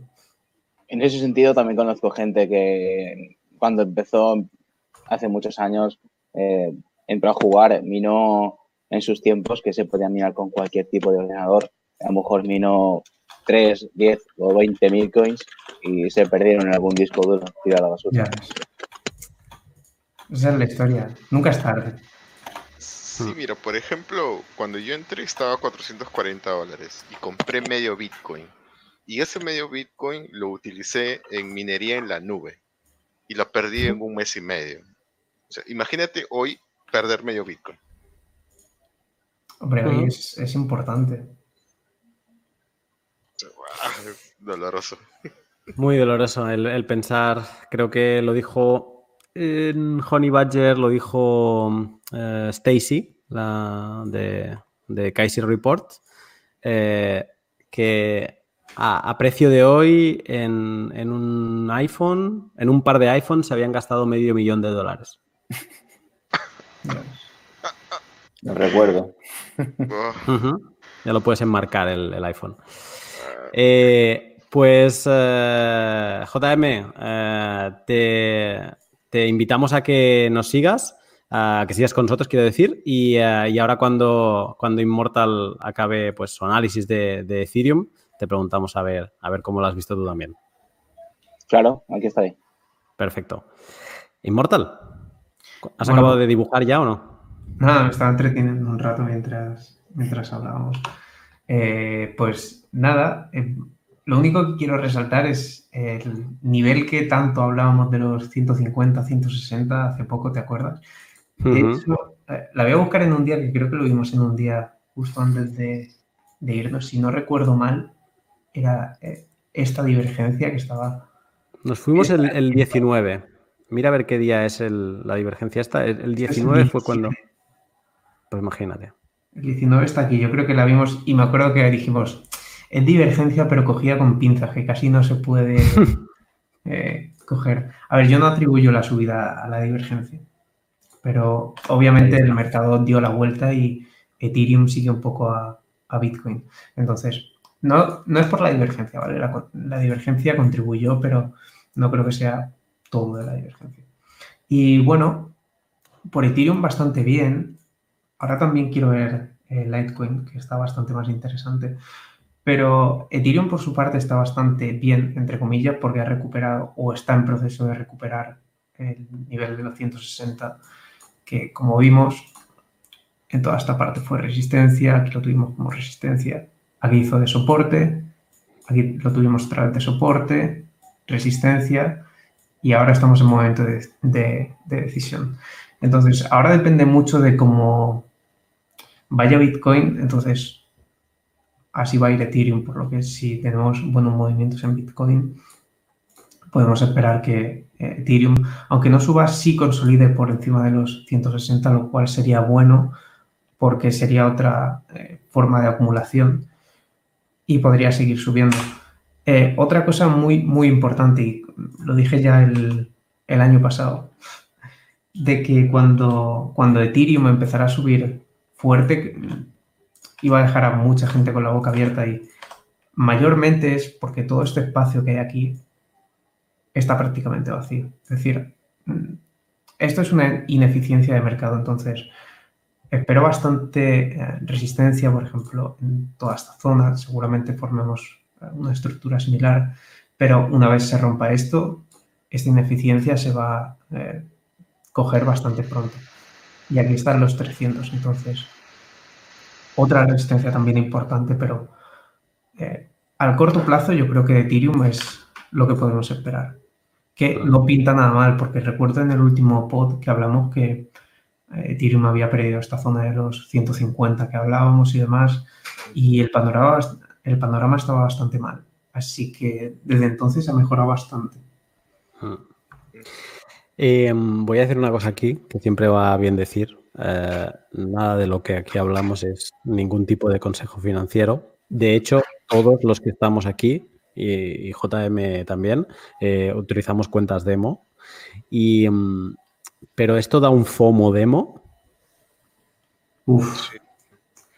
Pues si te da FOMO el gráfico de Ethereum, cuando te enseñe el de Litecoin. Vale. Con la cuenta demo, que con esa no da miedo la pérdida. A mí me duele ¿eh? también. Immortal, este, esta subida es en dólares, ¿verdad? Sí. Ya, ¿y puede ser producida por la subida de Bitcoin? Claro, a ver, eh, si Bitcoin sube, todos los pares de monedas contra dólar mm. suelen subir, ¿vale? La cosa es los pares de Bitcoin, eso ya habría que mm, medirlo de otra manera. Pero los pares contra dólar, si Bitcoin sube, esos también suben. De hecho, esta última semana ha sido bastante buena en ese sentido. Opción comprar Ethereum con dólares rentable. A ver, sí, eh, de hecho lo recuerdo, eh, la última subida que hubo de Bitcoin, esta fuerte que tuvimos de 3.000 a, a los 14.000, lo más rentable en vez de tradear las monedas contra, contra Bitcoin era tradearlas contra USD, es decir, comprar eh, Litecoin contra, contra dólar, Ethereum contra dólar, porque siempre se benefician de una subida de, Bitcoin, todos los pares contra dólar. Mm. Pero en esta lógica cero, al final es lo de siempre, es eh, que es mejor. Eh, como el par contra Bitcoin está complicado, ¿no? Es que a lo mejor lo mejor es directamente comprar Bitcoin. Claro, no, lo decía por el tema de que, digamos, si tengo Bitcoins y me mando y voy, digo, ah, va el razonamiento sencillo puede ser, tengo Bitcoins, ah, entonces como Ethereum va a subir, compro Ethereum, pero lo compro con mis Bitcoins. Entonces ahí el error está ahí comprar Ethereum con, Bitcoin, no, sino si tienes un dinero extra o en tu cuenta demo, ¿no? Eh, utilizas tus dólares, no Bitcoin, sino utilizas tus Bitcoins, los dejas tranquilos y utilizas tus dólares para poder comprar eh, Ethereum y, ganar un profit. Pero lo que yo decía es que a lo mejor lo que te en demo, lo que te interesa es comprar con dólares también Bitcoin en vez de Ethereum, porque al final eh, si los pares Bitcoin los, sigue Bitcoin los sigue destruyendo a todas las alts, pues que al final mm, un dólar en Bitcoin va a ser mejor que un dólar en, en, Ethereum, en este caso. ¿eh? ah, claro, sí, también, también ese, es otro, otro, otra lectura, otra, otra forma. A ver, lo único de la manera, es lo más razonable, eh, comprar Bitcoin antes siempre, pero la manera en la que lo puedes aprovechar, y eh, yo conozco un chico que sí que lo hace así, que eh, hace trading con, lo tiene todo en Tether, en, Bitcoin, y lo que hace es tradear siempre los pares contra, contra dólar. Y de ahí con todo el, el Tether que acumula, lo que hace es comprar Bitcoin cuando baja, entonces eh, como métodos hay miles. Eh, siempre que añadas algo de valor, de dinero a la cartera, está bien, ya sea en lo que, ya sea en dólar o sea en Bitcoin. Pero sí, cualquier opción es, viable. Aunque siempre vale más comprar Bitcoin directamente. A no ser que esté subiendo el par eh, contra Bitcoin también. Entonces ganas en USD y ganas en Bitcoin. Acabo de hacer un cálculo, no sé si lo he hecho bien. De hecho, voy a volver al ticker que, que he puesto antes para corroborarlo. Eh, sí, sí, sí, de hecho lo he hecho bien. Em, si cogemos, si tomamos, para que no haya interferencias lingüísticas, vamos, no vamos a dejar de coger cosas. Eh, si tomamos el, precio de Bitcoin del, pod anterior, que ahora vuelve a estar en el ticker, estaba a 7.176, eh, con la subida que había a inicio de este pod, de 8.700, estamos hablando de 1.500 dólares, es una subida del 21%, ¿vale? Aproximadamente. Eh, si hacemos el mismo cálculo entre los 127 que teníamos de ETH y los 164 que tenemos ahora, la subida es del 29%. Por lo tanto, eh, se cumple la teoría que tú decías, Cero, de, que los dólares del 19 de diciembre eh, se hubieran invertido mejor en, en ETH que no en Bitcoin. Ah, claro, por los, los márgenes, ¿verdad? Claro, sí, sí, habría que evaluarlo también desde ese punto. Claro, a ver, eh, habrías tenido más crecimiento. A ver, yo en la gráfica me sale que desde el fondo, fondo, o sea, los 116 que hizo fondo, hasta los 170 es un 40 y pico por ciento. Es un 47 por ciento. Como Ethereum eh, cayó más, eh, con más porcentaje, es normal que se recupere y gane más porcentaje. Obviamente es mucho más lucrativo tener un más 50% que un más 20%. Obviamente Bitcoin es más seguro porque no tiene su par contra Bitcoin. Quiero decir, Ethereum puede perder por, en cantidad de Bitcoin si va mal, pero en, tema de porcentaje podría ganar más en Ethereum. Hmm. Sí, sí. Mm, JM, ¿cómo lo, ¿cómo lo, ves esto? Eh, pues más o menos yo estoy de acuerdo con lo que estaba diciendo Immortal.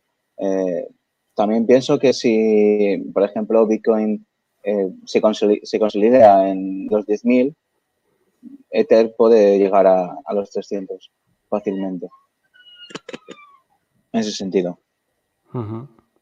¿Cuál es? Ahora la, línea, la siguiente línea Immortal que has dibujado, donde luego has grabateado con rojo, eh, ¿en qué precio está? Estos son los 230 aproximadamente.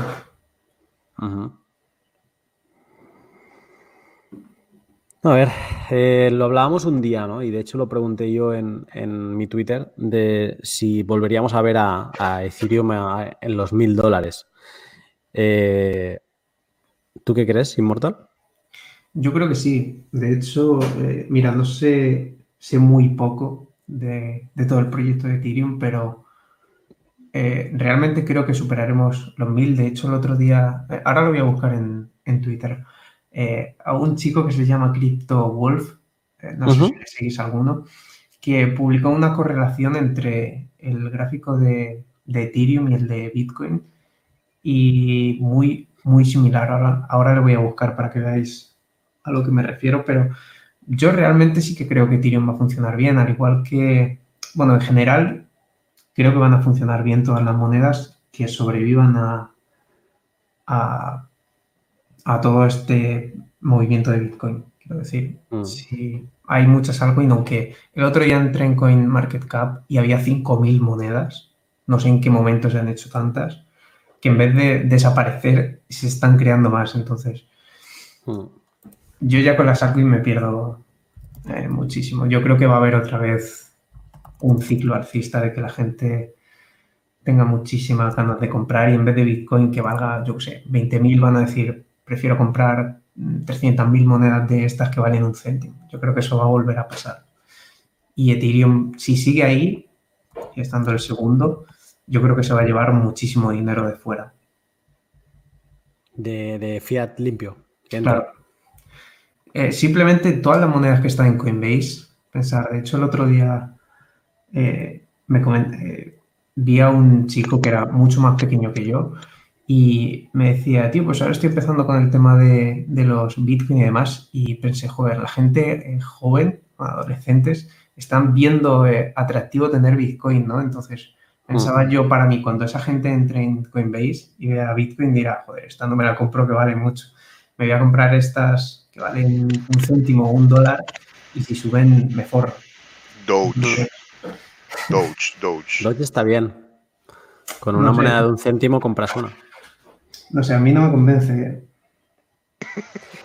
Eh, toda esta gente que entra en Coinbase, eh, disculpa, Inmortal, pero toda esta gente que, entra en Coinbase, yo diré una cosa que a mí me pasó.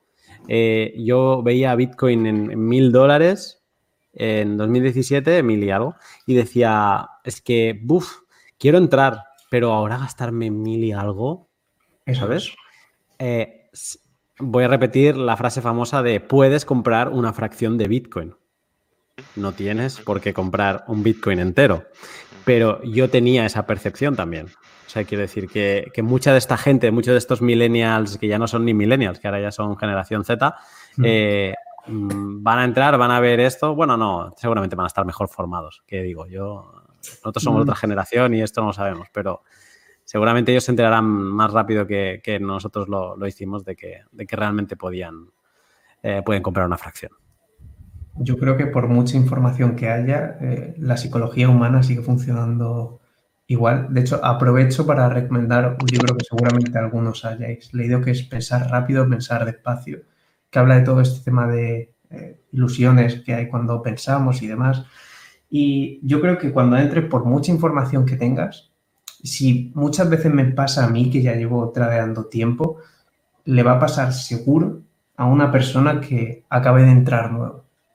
Bitcoin le va a parecer súper caro y aunque piense, vale, puedo comprar una fracción, pero va a haber ahí la fracción y va a haber 0,0000 tanto Bitcoin. A ver, 300 eh, monedas de tal, yo creo que simplemente por psicología van a volver a cometer ese error. Ah. Pues. Eh, la sensación de acumulación, ¿no? Claro. Sí, lunático. No, no, iba, iba a dar paso. Eh, no sé si, alguien más de, la comunidad, bueno, lo, digo aquí en directo, si quiere unir, pero mientras no se una o no me diga nadie de unirse, pues JM, estás invitado a seguir con nosotros. Vale, genial. Voy a seguir aquí igualmente. Perfecto. Eh, Immortal, eh, eh, vamos con Litecoin, ¿no? Tanto que, nos hablas de Litecoin. ¿Qué, dices? ¿Qué es eso? ¿Qué es esto, Immortal? Este, no lo borres, ¿eh? No, no, no lo borres, que... no se lo borres, ¿eh? Estoy totalmente... ¿Qué es eso?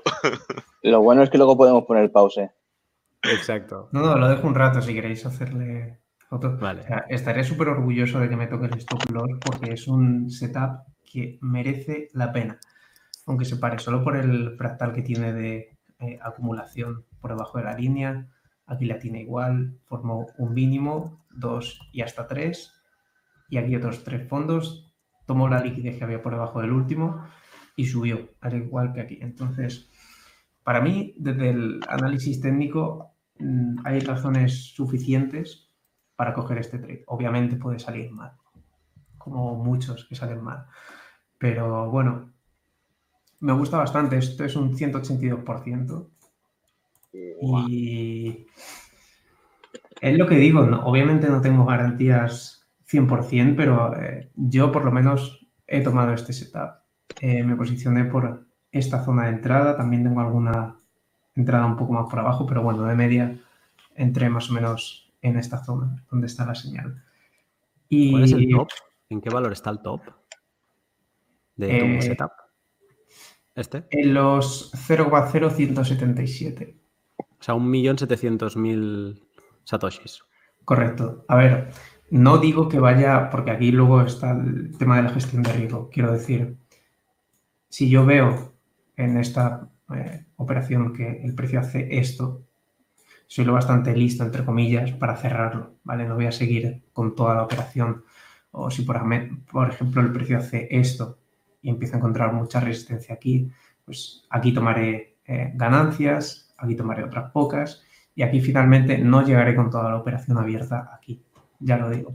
Pero por poco que llegue, sigue siendo bueno, ¿vale? Entonces... Perdona que te interrumpa, Inmortal, pero mm, ¿tomarás ganancias o subirás el stop loss? Eh, no, tomaré ganancias. No sería lo mismo, porque no sería lo mismo. No, no, no es lo mismo. De hecho, bueno, a ver, yo respeto cualquier eh, gestión de riesgo que eh, tome ganancias o reduzca pérdidas. Cualquiera de las dos viene bien. Pero al menos yo, por mi experiencia, me viene muchísimo mejor ir tomando ganancias. Es decir, supongamos que entramos con 10 Litecoin, ¿vale? Pues cuando llegamos a esta zona, tomo el 20% del total de la operación aquí, eh, otro 30% aquí y el resto aquí, por ejemplo. Entonces me voy saliendo de eh, a plazos, por decirlo de alguna manera, de la operación. Es que el tema de subir el eh, el stop loss a veces puede ser perjudicial porque imagínate que cuando estamos ya por esta zona le bajas aquí y en algún momento en el que retrocede te le toca y sigue subiendo yo prefiero tener una operación más pequeña o que esté reducida para que no se me pare. Entonces, tienes menos ganancias porque estás con menos cantidad en la operación, pero te aseguras que no te paren así. Tú no, tú no haces evolucionar la R, digamos, a medida que, vas eh, tomando niveles. Sí, claro. A ver, em, evoluciona la R porque eh, tu stop loss sigue siendo el mismo. Es decir, si tú tomas ganancias aquí, las tomas por 2R, ¿vale? Lo único que yo en el siguiente target, como ya he sacado aquí parte de la operación, no me ha generado tantas ganancias como si siguiera con toda la operación que entre aquí, ¿vale? Pero aún así la R son 5 y medio. Ah. Hacen más ganancia, entonces... Es que el tema de gestión de riesgo tiene tela y luego cada persona se maneja mejor con una cosa. Entonces, yo es eh, como lo hago. Tú, este, esta subida de, que se hiciera cierta, digamos, de, o sea, ¿cómo te la imaginas? ¿En qué plazo de tiempo te la imaginas? Es que eso es bastante incierto y como depende de Bitcoin también, a ver, eh, yo lo primero que quiero ver ahora mismo en esta posición, la primera zona de peligro, pero voy a borrar todo lo que tengo aquí, voy a borrar esto también. La primera zona de máxima resistencia la tenemos aquí, este es el primer punto en el que ya tienes que decidir si, yo por lo menos tendré que decidir aquí cuánto saco de la operación. Obviamente no la voy a parar del todo, pero eh, depende del movimiento que haya, pues retiraré un 20% eh, de la operación total o un 30 o un 50, ¿vale? Hmm. Luego, seguramente consolidamos por debajo de la resistencia, pero una vez subamos por encima y hagamos SR, el siguiente target es este. Quiero decir, luego ya depende las ganancias que quieras ir tomando, si no quieres estar todo el trade. Pero, a ver, no creo que sea tan rápida como esta que vemos aquí, pero mm, yo creo que es una buena posición que se puede mantener durante el tiempo. Es, es como eh, holdear, pero con una gestión de riesgo como una operación. Entonces, mm. Parece que, el Litecoin podría ser un hedge para el, halving de Bitcoin, digamos. Claro, y este tipo de operaciones al principio es difícil posicionarse, pero una vez eh, el precio está lejos de tu punto de entrada, es mm. bastante relajado y puedes tomar decisiones con mucha tranquilidad. porque lo ves en velas diarias. Entonces, por mal que se quiera dar un día, tienes el control mental suficiente para decidir y la claridad para decir de acuerdo. Mm. No me merece la pena, aunque haya habido una vela eh, roja, no me merece la pena salir porque la estructura es alcista y demás. Em, te detengo un momento, Inmortal, y, eh, voy a despedir a, JM porque tenemos a Príncipe Vegeta y sé que no tiene mucha batería en el móvil, así que vamos a intentar aprovecharle y saludarle la poca batería que le quede. Eh, JM, un placer tenerte con nosotros. Ha estado muy interesante irte escuchando y como pez en el agua. Nada, es placer para mí. Pues eh, nada, te esperamos por aquí en, otro pod comunitario. Claro, genial. Lo sigo escuchando aquí offline. Venga, perfecto. Un saludo. Gracias.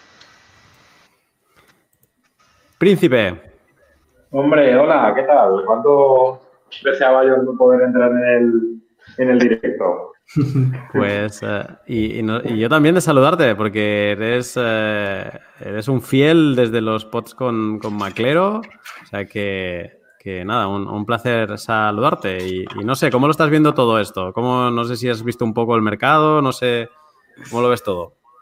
Pues eh, ahora mismo me arrepiento de no, de no haber podido entrar en, los 6.000, en los 6.300, 6.400 que tocamos hace poco. Y, no sé si se ha escapado el, el cohete, no lo sé. Depende de, depende de a dónde te imagines eh, la altura del cohete eh, y, depende también, pues un poco lo que estaba diciendo ahora Immortal, ¿no? De, la gestión de riesgo que tengas y, si va a bajar mil dólares y eso para ti es que no, que se le ha acabado la gasolina. a ver, yo por ejemplo eh, tengo una estrategia, es que yo creo, comparándolo con los anteriores Calvi, que va a haber, va a haber una capitulación de, mineros. No sé si antes del halving o después, eh, pero, pero creo que la va a haber y va a haber ahí oportunidad de, compra para tanto para mí como para cero. Lo que no sé si vamos a, lo que no sé si vamos a poder comprar a 5.000, ¿no? ¿Tú qué opinas, Cero? Qué, gusto escucharte, Príncipe, Príncipe Vegeta. Por fin, por fin ya nos podemos escuchar y conversar. Oye, esto, justo un Saludo, saludo para ti. un saludo para ti también. Justo Paul Gromenauer comentaba que Tom Bates el año pasado había hecho una predicción de que Bitcoin iba a llegar a 8.000, 2800, 1800. Entonces, viendo lo malo que es Tom Bates para sus predicciones, pero que más o menos le ha acertado a la, a la bajada, ¿tú crees que ya tocamos bottom o vamos a bajar un poquito más? yo es que creo que ya, ya lo hemos tocado. por eso te digo que, tenía ahí el, dinero congelado y yo lo utilicé pensando que iba a bajar un poquito más, pero es que yo me, eh, aparte de aparte de resistencias y soporte, hay otro youtuber que sigo mucho, eh, a Juan, Papá Cripto, y, la verdad que uso mucho todas las herramientas que, de las que habla, de múltiplo de Mayer, del SOPR. Análisis de cadena. sí, y, a ver, todo más o menos me coincide a que, a que ya hemos tocado el, fondo de esta reacumulación en la que hemos entrado. Entonces creo que mm, si volvemos a testear los 7000, creo que voy a, voy a entrar con todo. ¿Esperas el halving un poco movido hacia arriba o, más esto, más calmado, como en el 2016? Yo eh, espero un poco más calmado, más que nada porque creo que el impacto del halving eh, cada vez va a ser menor. No sé, es la sensación que yo tengo.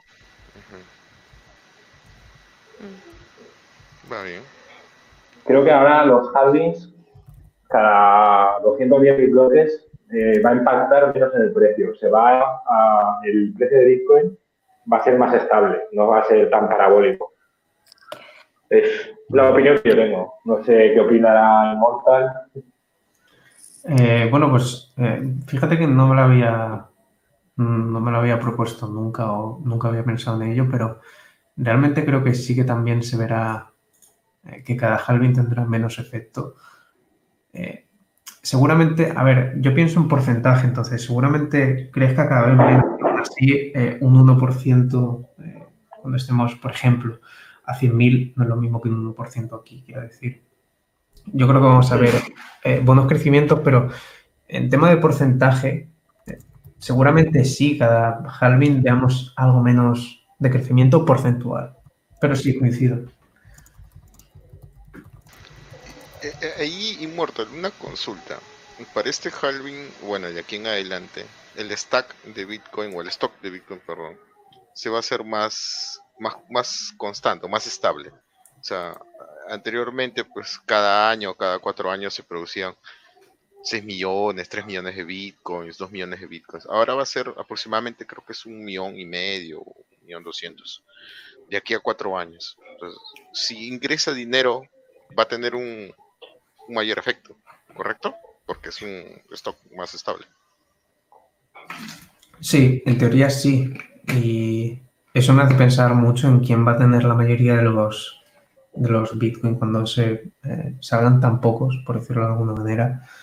Eh, me encantaría saber quién va a ser el que de los que más acumulan Bitcoin. Seguramente sea Arthur con su con su fondo que le tiene lleno de, Bitcoins.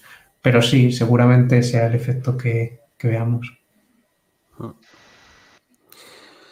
Eh, perfecto. Vamos a, vamos a seguir, ¿no? Tienes aquí algo preparado, no sé si... Ah, Cardano, ahora lo veo. Que, a ver, ¿qué vas a decir? Cuidado con lo que dices con de Cardano, ¿eh? No, no. Eh, de hecho, puse un, el análisis de este rango hace poco y no sé, parece Yo soy fanboy, ¿eh? De Cardano, ¿eh?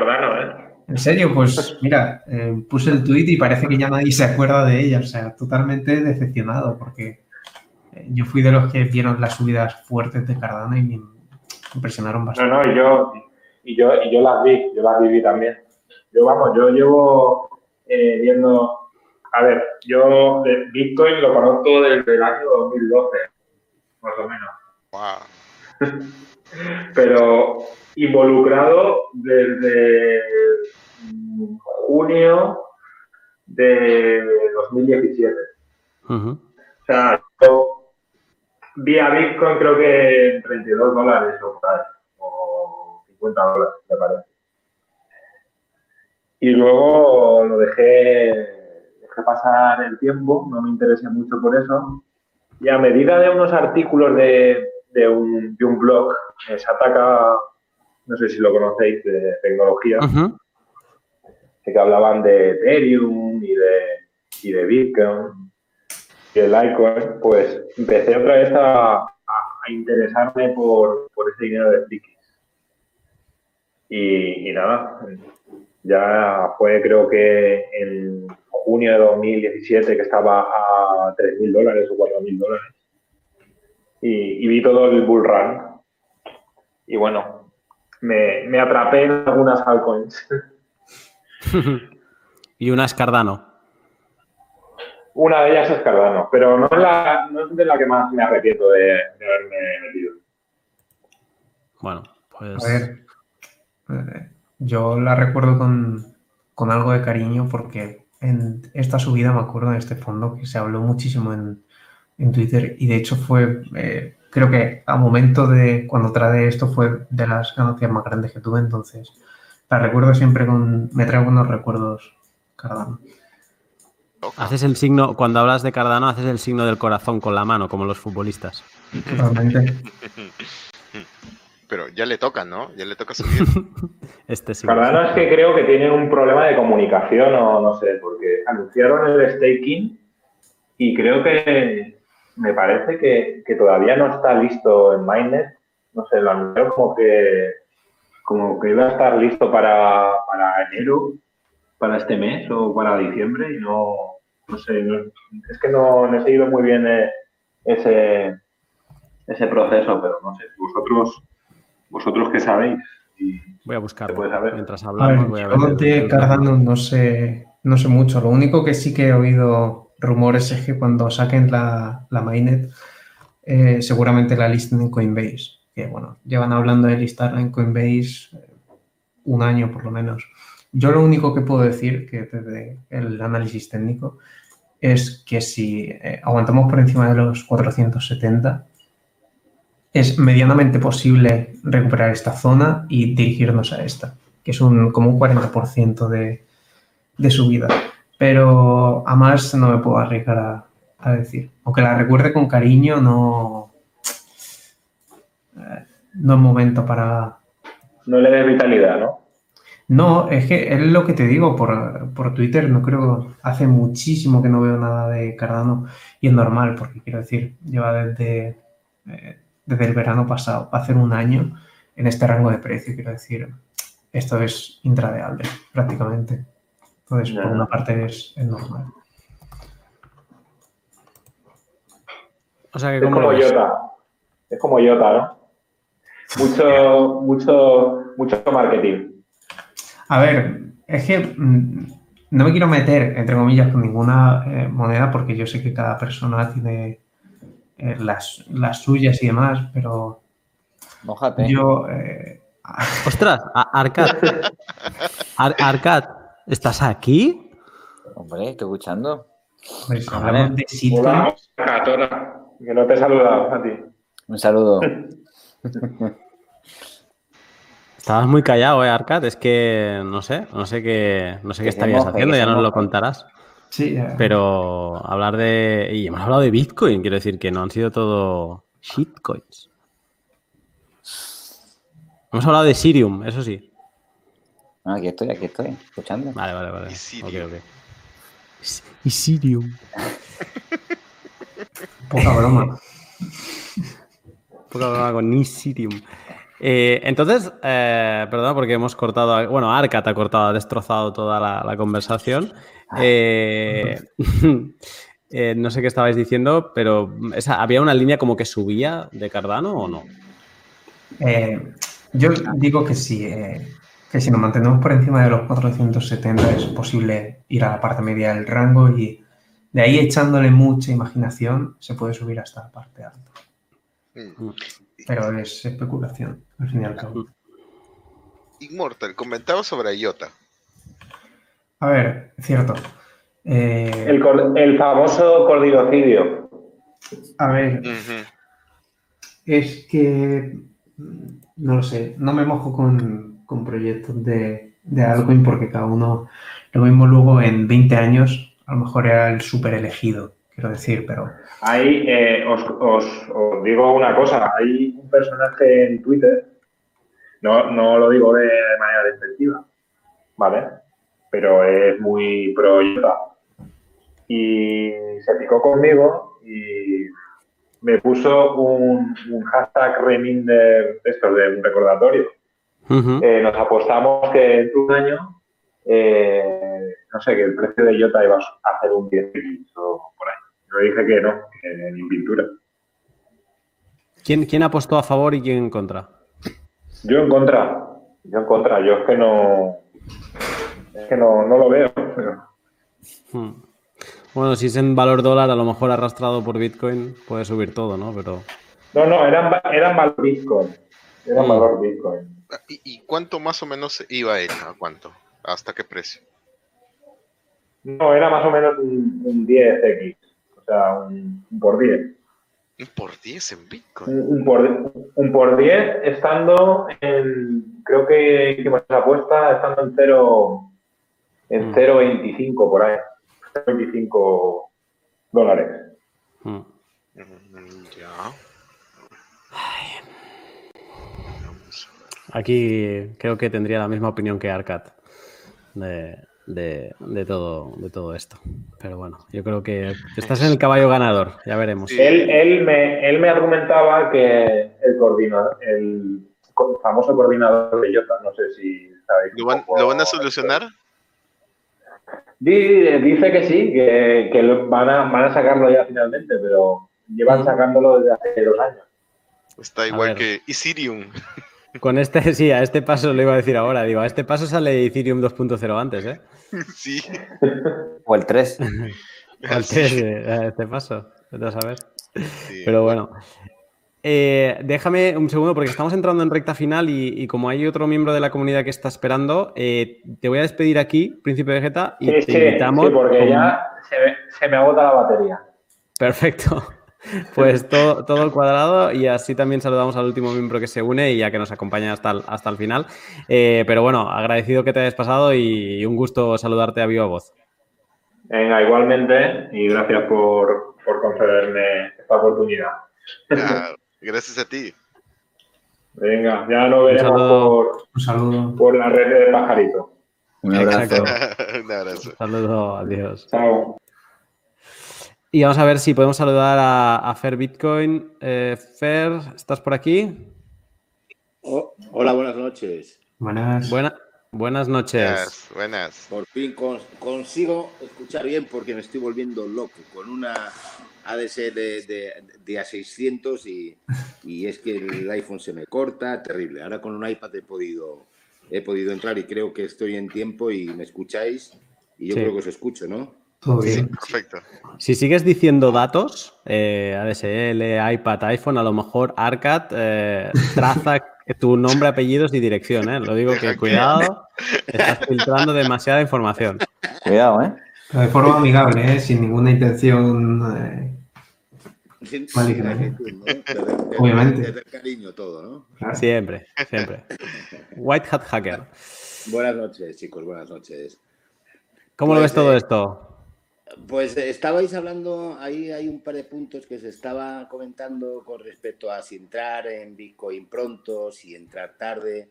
Yo estoy de acuerdo con muchas cosas de que entrar muy pronto, pues a lo mejor gente lo ha vendido, empezó muy pronto, o los ha perdido, los ha vendido por 10, por 20, por 100 dólares. Y entonces, bueno, pues eh, ahí, claro, eh, lo que decía Arca, yo estoy totalmente de acuerdo, y lo decía Inmortal también, que, que nunca es tarde, ¿no? Lo único son un poco las intenciones y, ir cogiendo experiencia para no, para no salir con miedo y, perder, o sea, vender perdiendo y estar aquí aguantando. Eh, lo que pasa es que, claro, si os acordáis que antes estabais hablando de lo que eran los tiempos de cuando ahora los nuevos empiezan a entrar en Coinbase, yo cuando conozco Bitcoin al principio, yo lo veo, pues yo creo que fue a mediados del 16 o por ahí, en 700, 800 dólares. Y yo la progresión que le iba viendo era absolutamente brutal en el sentido de que no paraba de subir, ¿no? Y decías, bueno, pues eh, vamos a entrar, vamos a estar aquí un poco mirando a ver cómo va tirando esto. Pero a mí hubo un detalle que me despistó muchísimo, hasta que luego ya empecé a entender lo que fue, que fue el hard de, de Bitcoin, de Bitcoin Cash. Cash. Y el de Bitcoin Gold a la vez. Entonces, si os acordáis, eh, decía, ¿y esto de Bitcoin Cash qué es? Porque al principio, claro, cuando no entiendes nada, ves que hay dos Bitcoins y empiezas a pensar, pues, que es como un juego, ¿no? De repente, aquella situación a mí, pues, me despista muchísimo, ¿no? Y dices, si ahora hay dos, ¿y cómo es posible que haya dos? Y entonces, cuando ya empiezas un poco a indagar en todo el tema, ¿no?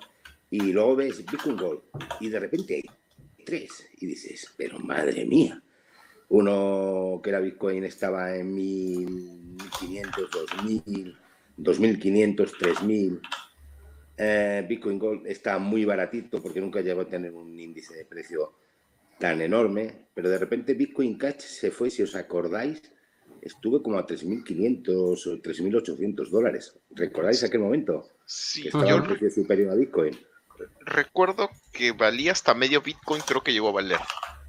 Sí, sí, sí o más, más, más de un Bitcoin. Si, os ponéis a mirar un poco de, a tirar de hemeroteca y tal, que era cuando todavía las monedas no eran, digamos, tradeables ni comercializables, porque los que tenían monedas, los primeros que empezaron a partir esas monedas y a dárselas a los tenedores originales de, del Bitcoin eh, eh, y a dar soporte, yo creo que debió ser, eh, debió ser Coinbase no tengo noticias yo de más, entonces ni se podían comprar y creo que ni se podían vender.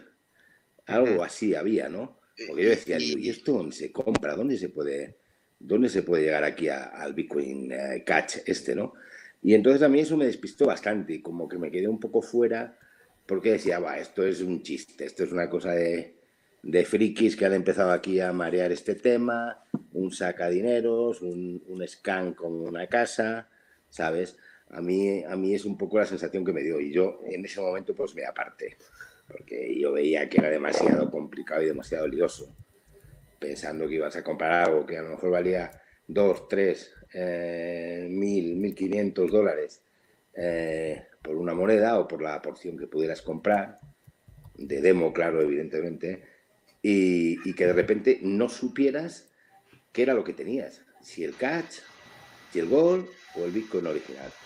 Porque claro, la fuerza orca, ¿no? Y entonces yo creo que a partir de ese momento, pues un montón de personas nos pusimos a indagar y a estudiar un poco la mecánica de cómo iba todo esto, qué era un Hartford, cómo funcionaba la cadena, etcétera, etcétera. Porque claro, en principio yo creo que la gran mayoría entramos un poco por el tema de inversión, ¿no?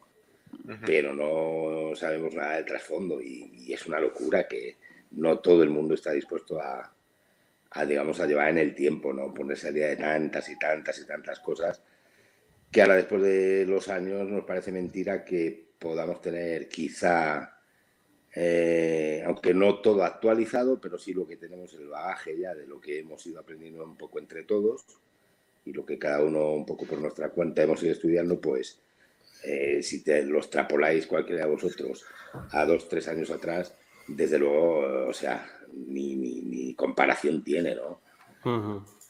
Ahora mismo, decir, pues, pues eh, ya cuando viene Arcat y se pone ya con lo suyo, ya, ya, eso es, eso es eh, la creen de la creen, ¿no? Eso ya llegar a donde Arcat es muy difícil, ¿no? Pero lo que es ser como usuarios que podamos dominar un poco el funcionamiento para saber lo que estamos haciendo, ¿no? Eh, qué enviamos, dónde lo enviamos, que es el gas eh, para las transacciones de los tokens de Ethereum, eh, que, hay que tener Ethereum para poder mandar el otro montón de tropecientos mil tokens que hay que en un momento dado compras. Ya no va a hacer falta eso, ¿eh? No, ya, pero lo que nos hemos chupado, pues ahí está Luna, ¿sabes? O sea, que, ha sido pues una puñetera locura, ¿no? Yo es la, opinión que creo que, tengo yo de todo esto y, pienso que un poco todos estamos igual. Lo que pasa es que no nos acordamos de los comienzos, quizá, ¿no? sí, sí. De no saber nada, no, yo me acuerdo perfectamente y, de hecho mm, aquí cuando hicimos el, el, cripto, historias de terror cripto en Halloween, eh, creo que cada uno nos expusimos aquí nuestras vergüenzas de, bueno, pues las, las, cagadas de, aprendizaje, ¿no? Y, y Arcad con todas las suyas y, cada uno con sus historias de, de criptoterror. Creo que al final lo mejor que se puede hacer es, explicarlas porque así nadie, nadie se avergüenza de las suyas y, todos, y las seguiremos teniendo, ¿eh? en, mayor o menor medida, las, las seguiremos teniendo.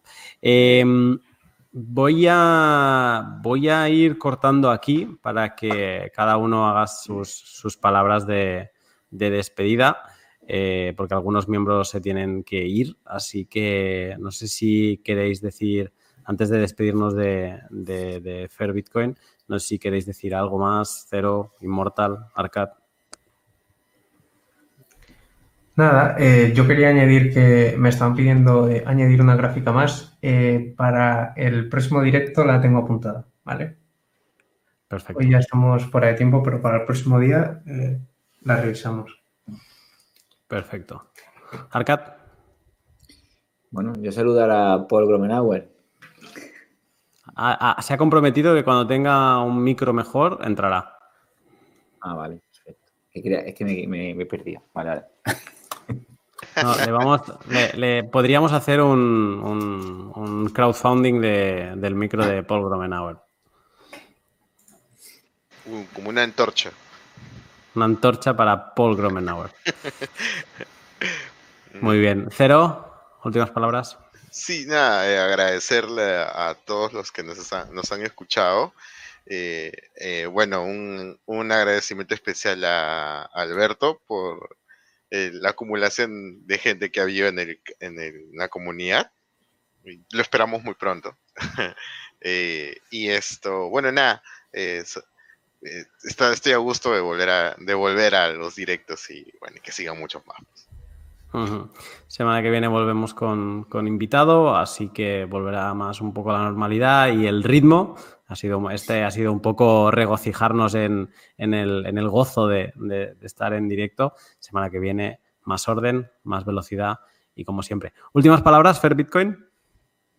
Pues nada, que es un placer de nuevo este 2020 comenzar eh, el primer podcast con, con todos vosotros y esperamos que este sea un año apasionante, que sigamos aprendiendo un montón, riéndonos un montón y que todos los jueves y demás días que tú, Lunati, nos permitas eh, y nos des el placer de seguir escuchando tu spot, pues, pues ahí estás. Eh, y nada, y un abrazo para todos y, y, un placerazo, un placerazo empezar el año otra vez aquí todos juntos en la comunidad esta impresionante que hemos formado de, de hmm. poquito que empezamos y a dónde se está llegando, ¿no? Hmm. No, estoy, estoy muy, muy, contento y también pues, que te hayas unido eh, con, nosotros otra vez y, nada, y te esperamos pues a, la próxima que volvamos a hacer también te esperamos por aquí. Y nada, al resto eh, de los que habéis pasado, eh, pues a Decentralized, a JM, a, a Differ y ahora que no me viene, ah, sí, a Vegeta, a Príncipe, obviamente, que también ha pasado, pues eh, muchas gracias de, que lo hayáis hecho y a los que nos estáis escuchando, eh, a lo mejor en diferido, pues eh, os animamos a que algún día, si podéis, pues que os paséis también en directo. Y a los que estáis en el chat, hoy ha ardido, ¿eh? Hoy, entre coordinar los, que teníais que ir entrando y eh, estar en Telegram, pasando links y el directo y todo, eh, me ha sido bastante imposible, pero he visto que, que el chat ardía y eso también es, es un gusto de, ver pues, toda la, interacción entre, entre, vosotros y con nosotros, es, es, una pasada. Y, nada, creo que hablo en nombre de todos, estamos contentísimos de todo lo que estamos aprendiendo y os invitamos a, a, que, a que si no estáis, pues que nos sigáis en la comunidad que sigáis esta aventura en la que hemos entrado este año de, en CoinHQ. De momento seguimos en YouTube como siempre, pero dentro de poco pues eh, tendremos más eh, novedades y, y estaremos pues junto a monstruos de, este mundo eh, como Hasher, ¿no? Eh, tú cero a estos los controlas más, ¿no? Hasher 8. Hasher 8, esos son los monstruos de la minería, pues también están en, en, CoinHQ, está Doom también, de, está Shitcoin Talk, eh, hay, hay, un montón de monstruos de habla inglesa, eso sí, y nosotros pues tenemos la suerte de ser los primeros de habla hispana, aunque dentro de poco habrá alguno más o eso me ha dicho un pajarito. Eh, lo dicho, chicos, un placer volver a estar contigo Cero, contigo Immortal, contigo Arcat. Eh, lo hemos seguido en comunicación constante, pero os echaba de menos. Realmente os echaba de menos. Igualmente. Pues pues nada, lo dejamos aquí una semana más y nos vemos la semana que viene con invitado. Vamos a hablar mucho de nodos y así que quien le interese el tema, estáis más, más que invitados a, uniros a nosotros. Un saludo y estamos en contacto.